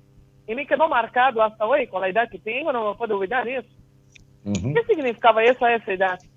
Eh, ahí empezó la división eh, eh, entre tu niña y tu adulta. Es decir, a ver, ¿viste? hay una frase que dice, estoy caminando por la cornisa. Hay una frase muy, de, muy, de, muy de nosotros, o, o española, o por, por lo menos de Argentina, que dice, estoy, mira, estoy caminando por la cornisa, ¿no? Como que está en una situación de riesgo que en cualquier momento va a parar a la mierda, ¿viste? Se cae. Sí, ¿Entendés? sí. Bien. O, o- Sí. o estoy caminando por el filo de la navaja. ¿Está bien? No es lógico que una niña camine por una cornisa, por una tapia, a una determinada altura. Esto no es lógico. Quiere decir que la niña está por encima, por encima, es decir, como más arriba de donde debería estar. Esta niña que debería estar jugando a los 5 años, 6 años con, con los niños y que tendría que ser inocente y que esto que lo otro, creció antes de tiempo. Tuvo que subir, tuvo que escalar, tuvo que elevarse caminando por un sendero peligroso en donde empezó a perder su infancia. Exactamente. Dani, dijiste mi vida completa, porque fue así. Sí, mi amor. Yo a los seis años eh, ya prácticamente pasaba sola todo el día. Me iba a la escuela sola, me iba al médico Tenías que sola, eh, sola hacía las tareas sola. Tenías que poder sola con todo. Ahí está el abuso emocional. No importa, yo no estoy Sí. acusando a nadie, estoy explicando, yo no acuso a tu madre, yo no acuso a nadie. Explico, explico, porque si no el Sí, otro no sí, entiende. Dice, ¿de dónde me viene esto? Ay, es la cruz que Dios me mandó, qué cruz ni qué Dios. Es la crianza que a todos nos afecta en algo. Entonces, como tuviste que poder sola con todo, esta niña había ascendido a lugares que son peligrosos para la psiquis, para el crecimiento de una niña. Se llama sobreadaptación. ¿Entendés? Sí. O sea, yo me Sí. acuerdo, yo trabajaba en un hospital, mira, a mí, eh, yo la vida que he vivido, que, que- que es mucha, en años y es mucha en experiencias, que, que no, no, no me hace mejor que nadie, simplemente me sirve a mí, ¿no? no me hace mejor que nadie. Pero me acuerdo que trabajaba en un hospital, era muy jovencito yo, este, este, este, y llegué a ser interventor de la cooperadora de ese hospital, porque la habían dejado fundida, un hospital público, y, y administré los fondos y, y entregué con, con- con su- con superávit en su momento. Este, Ujú. y, y- como era una zona de, de mucha, de- de- de- a- a- al que venían este, este, gente de, eh, de muchos bajos recursos, digamos, ¿no? porque era un hospital municipal, este, este, me acuerdo que llegó una nena toda quemada, bastante quemada, porque tenía ocho años y la madre se iba a trabajar y ella estaba a cargo de hacerle la comida a la hermanita de tres años. Y la, la nena tenía ocho años y, y cocinaba en un calentador con, con, con, con Ay. querosén o con alcohol, no sé con qué mierda, bueno, ya no me acuerdo, pero le explotó y la nena se quemó toda. Entonces, no es, no es una edad de una nena de ocho o nueve años tener que hacerle la comida, ¿entendés? Entonces, vos Sí, estabas sí, caminando. Claro, estabas caminando por la cornisa, ¿entendés? Yendo sola al colegio, yendo esto, yendo lo otro, eh, estando, cre- creciendo más de la cuenta. Claro. Y para mí era normal, porque era lo que conocía yo. ¿Me entendés? Como era eh, solo escu- yo y mi mamá. era la realidad que yo conocía, lo que era normal. Pero yo hoy le dije a una paciente mía, si vos tuvieras un hijo y tu marido le pegara con un rebenque a tu hijo, vos lo verías como una cosa normal, no dirías nada. Me dijo, sí, es cierto. Y bueno, sí, ya se escribió así. Es decir, cuando vos creces, lo que te inculcan en la infancia es lo que crees que es la verdad. Y que es lo único. ¿Está claro? Sí, clarísimo, Dani. O, o sea, si vos creces y, y- tu madre te da a comer, eh, eh, tú sabes cómo hablo yo, eh, que hablo claro, eh, te da a comer mierda de perro, mierda de, ca- mierda de cachorro, este, merda Ajá. de cachorro. Eh, Entonces tú crees que esa es la comida y listo, y ya está. Claro. Exactamente. Y bueno, lo mismo en lo emocional, amor. Entendi. Você, co- você Mas, compreendeu? Dani, eu, eu vou buscar uma, uma forma de, de falar mais com você, sei que tem muita coisa que, que cuidar dessa linha que foi atropelada aí. Sí, pero entonces, a ver, to- toda esta crianza, a- a- a- ese, ese abandono emocional de su madre, que, que pudo ser por, porque, por, por, por- por el trabajo de ella, por, por, por, por mucha cosa, ¿no? Este, o, o- o toda esta cuestión, con, con- con- todas, todas fueron estafas emocionales, ¿entiendes? Abandonos. Sim, sim. sim. Ok, lo mismo es lo que você faz com sua vida. Você fez a mesma coisa que fizeram para você. Eu falo, falo, falo portunhol para, para, para que você compreenda, o- ok? Eu poder falar em castelhano, Dani, é mais fácil para mim. Ah, usted se estafó a usted misma Sim, de la misma manera que su madre y su padre la estafaron. sim, não compreendo. ¿No comprendes? Sim, sim, não compreendo perfeitamente. O sea, a ver, A ver, esa niña que tú fuiste pasó por muchas cosas que no correspondían a una niña. ¿Estamos de Sí. acuerdo? Muy bien. bom, Esa, ni- de esa niña, enfermidades e tudo. Sim, todo, el abuso sexual, todo, todo. Bien, esa niña, esa niña quedó marcada por esas cosas, pero la dueña de la niña eres tú. sim. Y cuando tú creciste, no le diste a esa niña lo contrario de de lo que recibió. Cuando tú creciste, no, no le resolviste las consecuencias que le dejó el abuso sexual y el abuso emocional. Te quedaste con el enojo, pero la libertad que perdió esa niña por todas las cosas que le sucedieron, no la recuperó nunca. No tienes libertad en la vida. No vives ni tu sexualidad en libertad, ni, ni, ni, ni, ni determinadas cosas que no has resuelto, que no te permiten ser libre de ese pasado. Isso sim, exatamente verdade. El passado Bueno. me pesa muito. Y bueno, pero te pesa porque no has resuelto las consecuencias del pasado. Vamos à terapia, Dani. Despacio, divagando. Eh, eh, te, mando, te mando un cariño grande. Muitas graças, Dani. Já não vamos a, a, a seguir comunicando. Tranquila. Chao. Chao, chao. Graças, graças. Tchau, tchau. Deje de preguntar y de buscar respuestas. Escuché mi voz y el timón cambió de dirección. Volver a comenzar cuando el amor acaba en guerra, me enseñó a crecer y a conocer la fuerza del perdón. hasta el cuello y contra el viento otra vez. Pude ponerme de pie porque aprendí que todo siempre llega en su momento que el fin es el principio.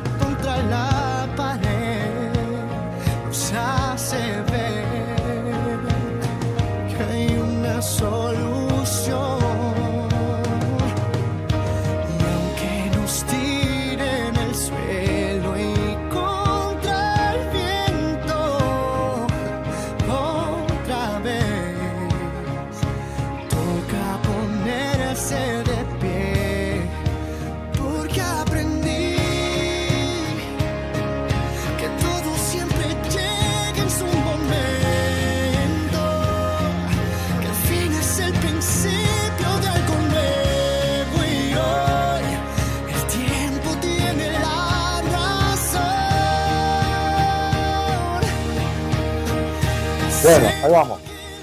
Ah, ah, ahí- estoy. Sí. Daniel dice Araceli Ruiz, perdón la ignorancia, pero ¿cómo? Por ahí hablas y pareciera como si los números determinaran lo que va a pasar en nuestra vida. No, ¿quién dijo eso? Yo no dije eso. Para nada. Yo estoy hablando de lo que pasó, no de lo que va a pasar. No, para nada. Ahora, si lo que pasó no es arreglado, es evidente que lo que va a pasar eh, es innegable. Es decir, no sé, te contagiaste una enfermedad y no te la curás, es evidente que vas a empeorar.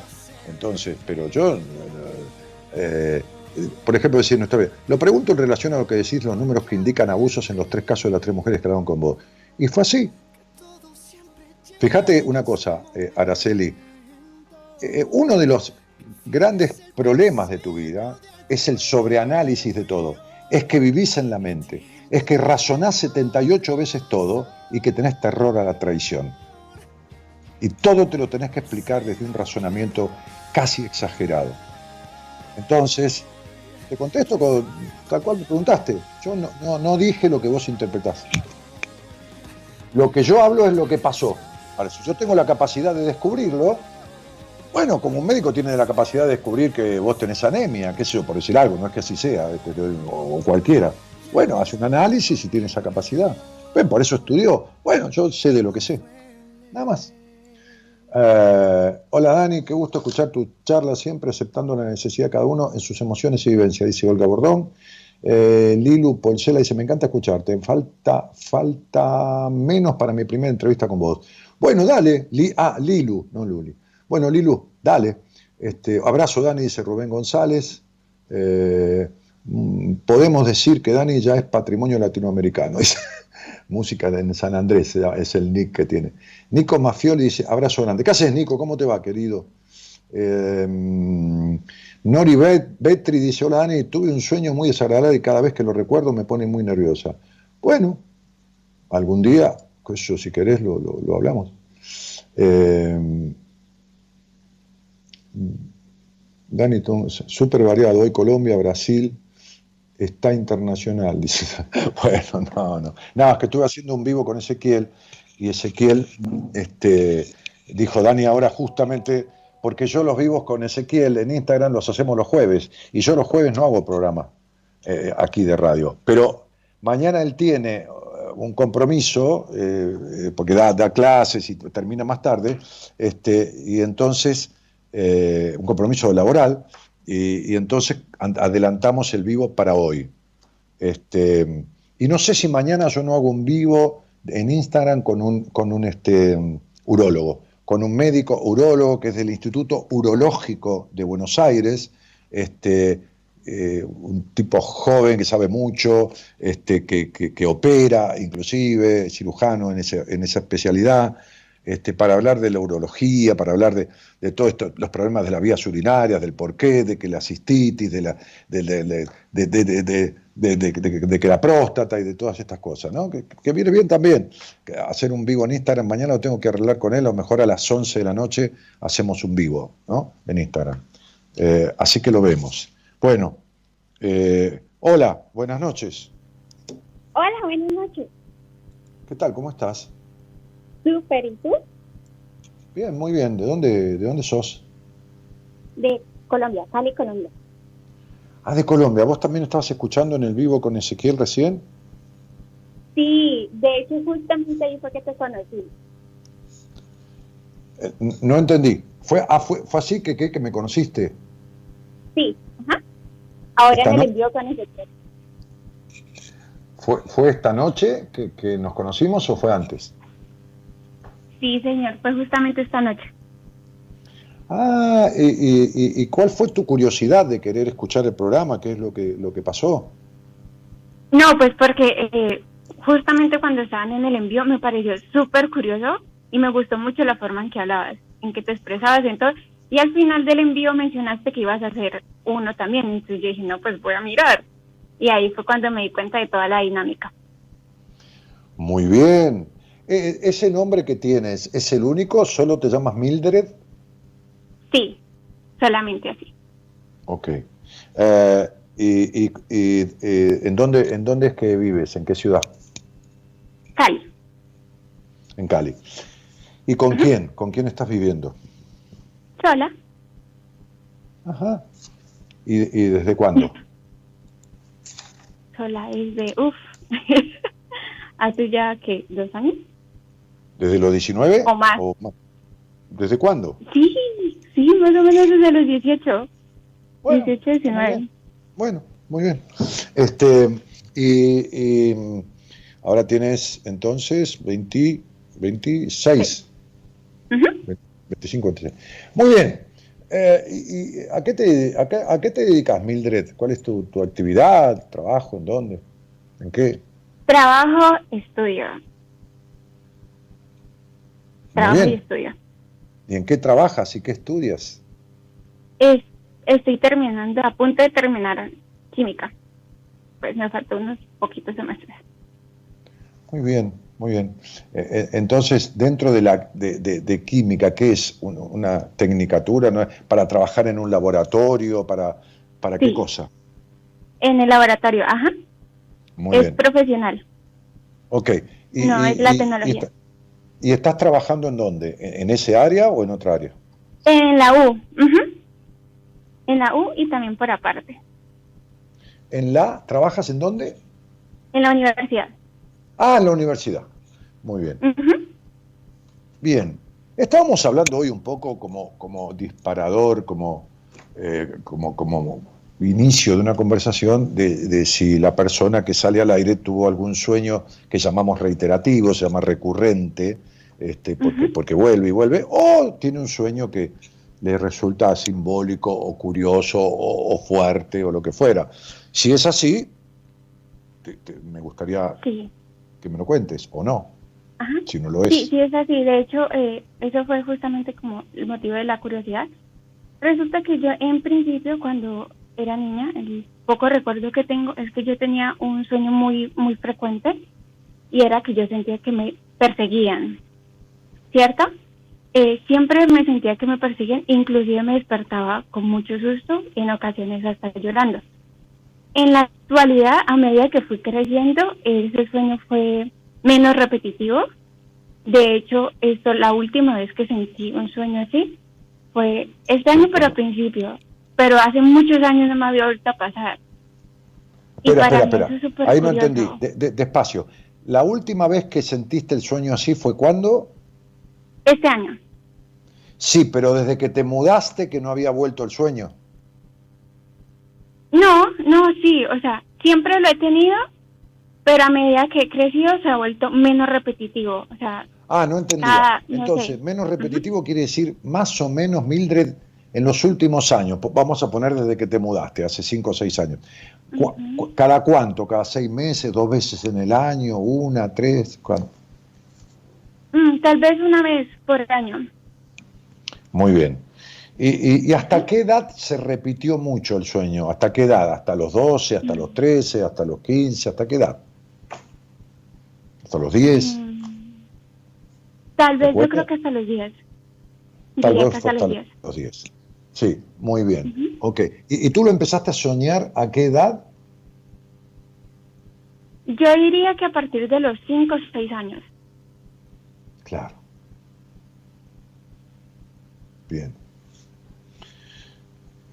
Eh, a ver, ¿por qué, ¿por qué no me aparece aquí? eh, a, ver, entiende, por ahí no estuvo, por ahí no estuvo en tu vida, por ahí se murió o por ahí estuvo y era como si no hubiera estado, o ahora lo vamos a dilucidar los dos eh, en la charla. ¿Por qué no me aparece tu papá? Es como si eh, ha sido un tipo ultra rígido o ha sido un tipo inexistente o no estuvo, o se fue o, o estaba y era como un hijo más de tu madre. Eh, ¿qué- qué- cuál es la característica por la cual no me aparece en tu estudio numerológico? Porque mi papá falleció. Bien. ¿Y, y qué edad eh, tú tenías ahí eh, cuando él falleció? 6. 6, no, perdón. 8. Ok, muy bien. Ok, bien. Cuando, eh, cuando estabas en esa casa y tenías 5, 6 años, 7, 8, ¿quiénes vivían allí? ¿Estaba tu padre? ¿Estaba tu madre? ¿Qué más? ¿Había hermanos? Mi, mi mamá, no, solamente estaba mi mamá y mi hermano. ¿Tu hermano, que es un hermano mayor? Menor. Menor, muy bien. Ok. Ahora te voy a hacer una pregunta muy, muy puntual, ¿de acuerdo? Muy fácil de contestar. Primero, antes que nada, antes que nada, un detalle más del sueño, te voy a preguntar, antes que hacerte esa pregunta muy puntual. Cuando vos sentís que te perseguían en el sueño, ¿sentís que era una persona, pero no sabés quién era? ¿O crees que era, aunque sea del género, masculino o femenino, o que era alguien en especial? Porque me parece que no podías identificar en el sueño quién te No. perseguía. Sí, no, de hecho nunca pude identificar. Bien, muy bien. Te voy a hacer ahora esa pregunta puntual. De 0 a 100, si tenemos que poner un valor de 0 hasta 100, ¿cuánto crees que tu madre es de prejuiciosa y controladora? ¿De 0 a 100? Mm.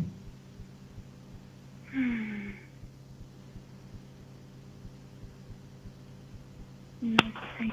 Prejuiciosa. Sí, sí, como prejuiciosa, culposa, eh, como, como alguien que, que habla de- con prejuicio, que aquel es esto, esto es lo otro, que aquella es una torranta o es una puta, o, o esto, o habla con, con- con- con términos denostativos sobre la sexualidad, o so- prejuicios, sí. Mm, yo iría con 40%. ¿Y cuánto de controladora? ¿Cuánto de querer controlar todo y estar encima y, y- y- y- controlar todo hasta, no cuando eras niña, sino cuando eras más grande también? Tal vez un 70. Bien. ¿Entendés por quién te sentiste perseguida? Oh, Es tu madre. Es por tu madre. Por eso cuando, cuando te fuiste de la casa, el sueño es recurrente, pero más espaciado, porque ya no tenés la mirada de tu madre encima. ¿Se entiende? sí, perfecto. Perfectamente. Fuiste una niña, a ver, te voy a hacer una pregunta dividida, que depende de la respuesta que me des, te- ¿la amplío o no? ¿O me quedo ahí? ¿Fuiste una niña aislada y retraída?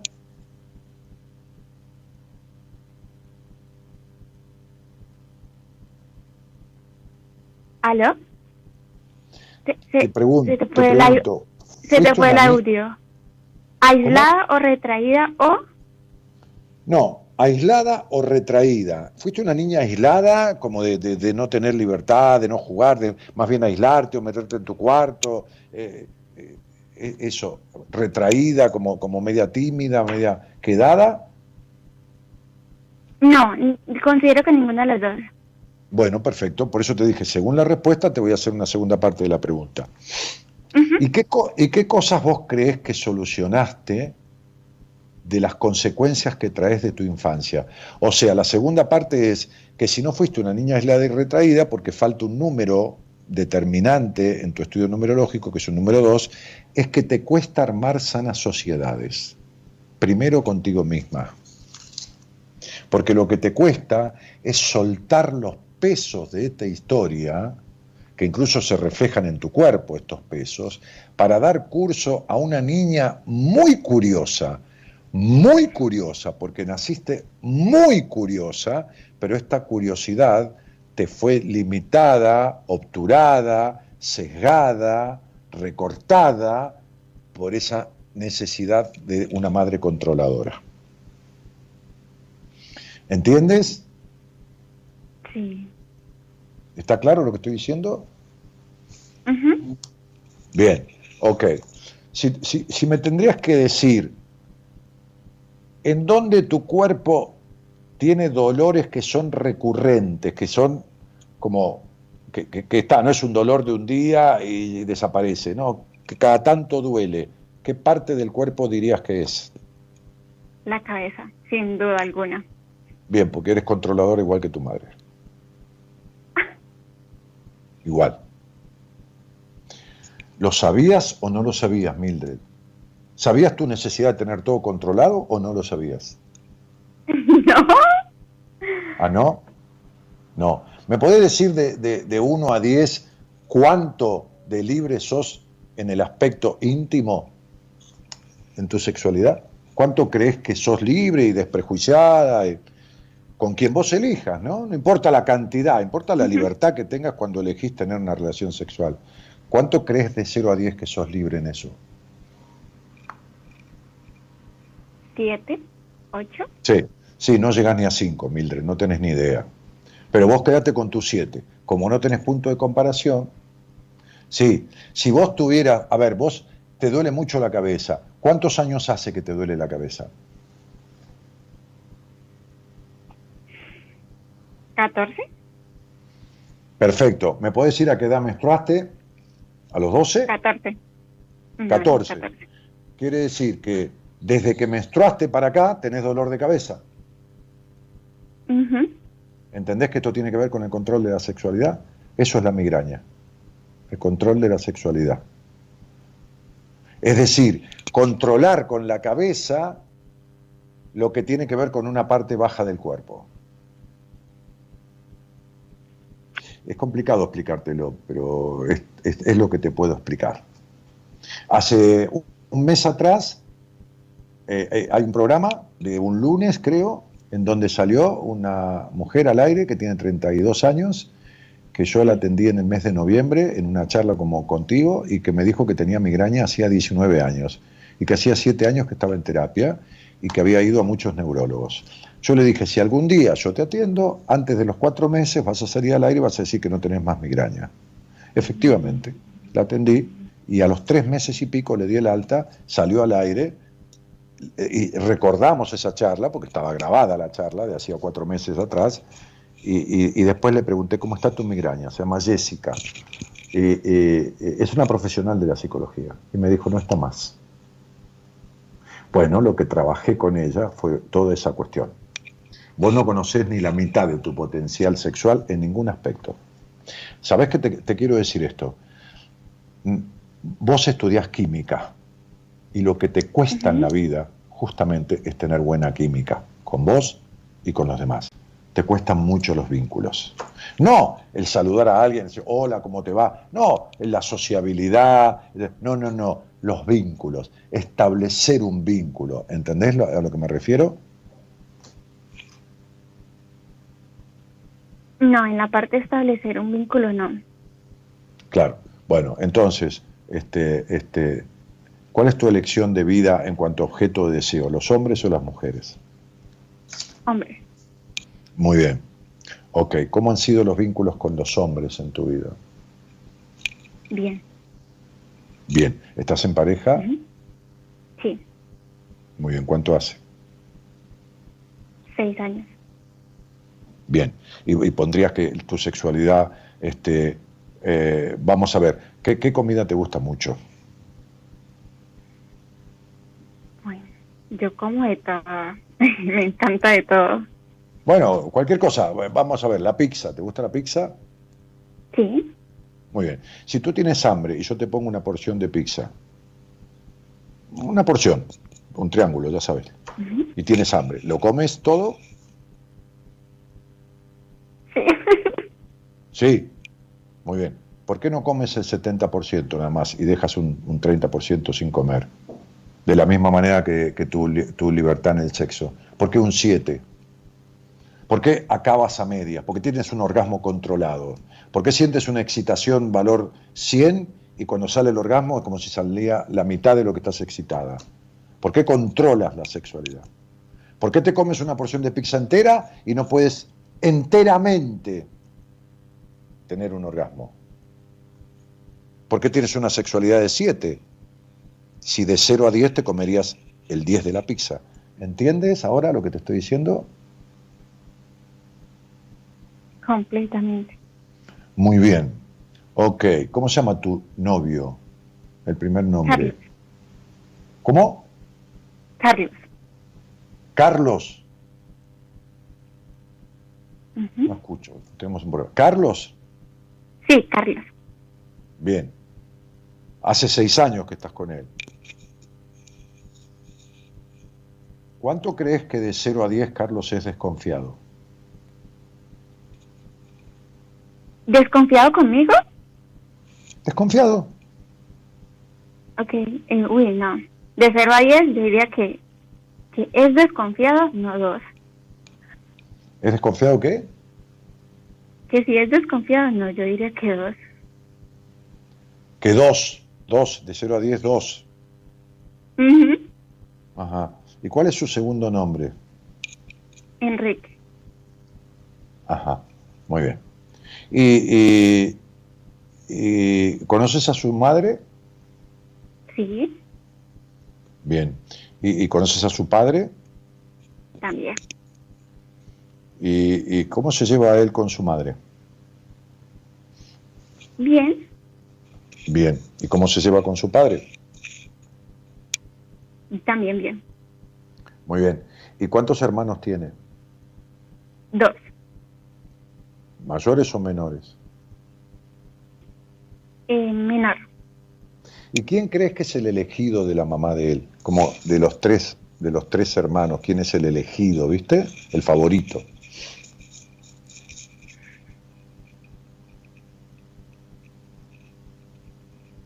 El menor. ¿Eh? Bueno, se perdió la señal.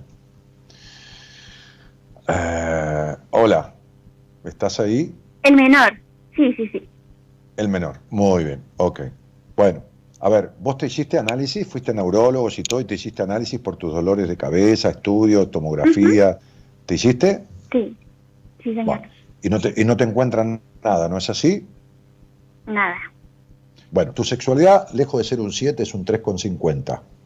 Sos controladora en todo sentido, ¿está? Y, y este es uno de tus grandes problemas. Por eso el cuerpo está hablando, ¿eh? es decir, eh, eh, el cuerpo habla de lo que la, la- la- psiquis no tiene resuelto. Es- se, se llama lenguaje del cuerpo. ¿Está claro? Ok. de- despejada de la duda orgánica y fisiológica, lo que tienes es un conflicto emocional de necesitar controlar todo. ¿Por qué? Porque tu padre te abandonó, porque se murió, y porque tu madre no te escuchó porque era perseguidora. Entonces, esas afectaciones de tu infancia no están sanadas. Tú eres temerosa del abandono, porque los hombres abandonan, ese es el ejemplo que dejó tu padre, pobre que se murió, este, y, y- y- y te quedó como modelo una madre controladora. ¿Ok? Entonces tienes el temor del abandono y la necesidad de controlar. Entonces esta necesidad de controlar se potencia y tu cabeza controla todo el tiempo. Falta química con vos y con el otro. Por eso te pones un 7 en una sexualidad que no es un 10 y que ni siquiera es un 7, es un 5. Casi que me jugaría a que tus orgasmos son solamente con el clítoris, tocándotelo o rozándolo contra la pelvis de tu novia. Casi, casi que me jugaría.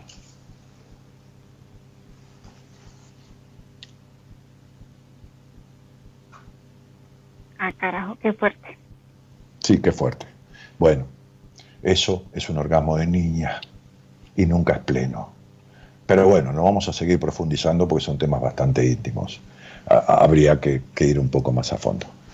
Ah, te mando un... ¿Por qué? Porque entonces no hay un orgasmo con ningún hombre, hay un orgasmo contigo mismo, por el terror al abandono.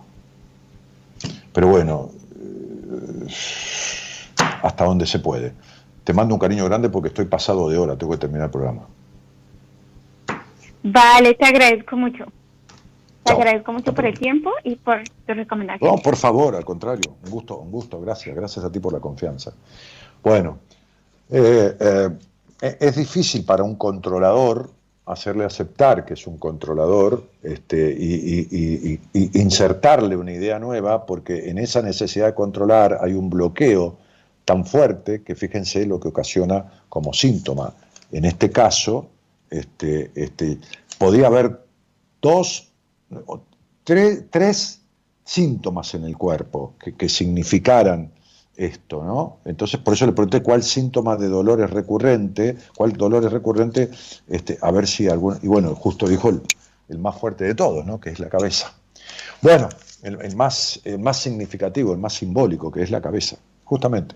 Bueno, este, eh, chicos, me estoy yendo, vamos con un tema y nos vamos porque ya hicimos demasiado, bien.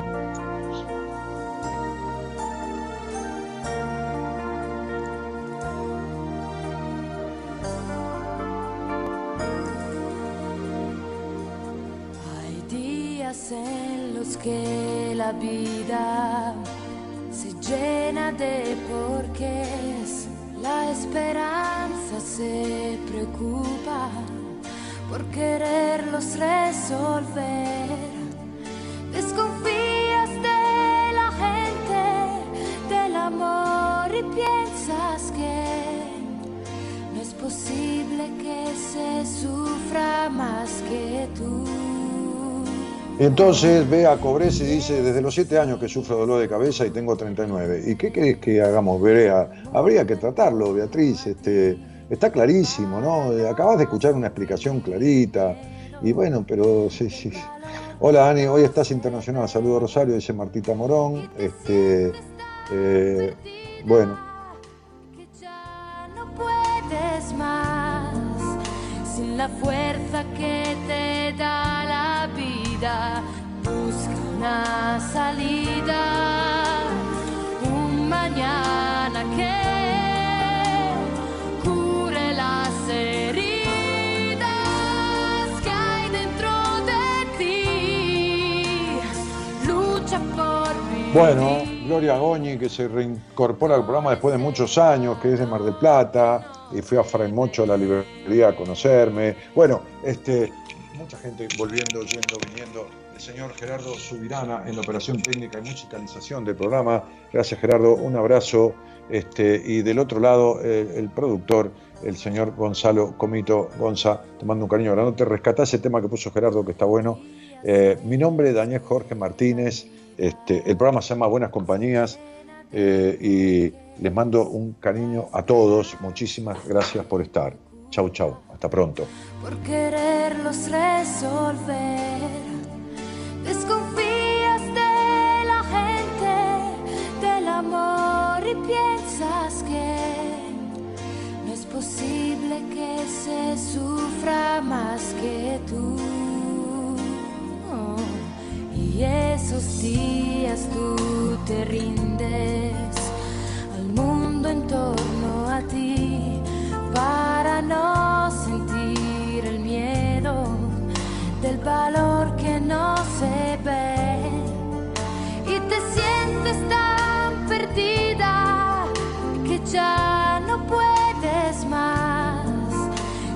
fuerza que te da la vida, busca una salida.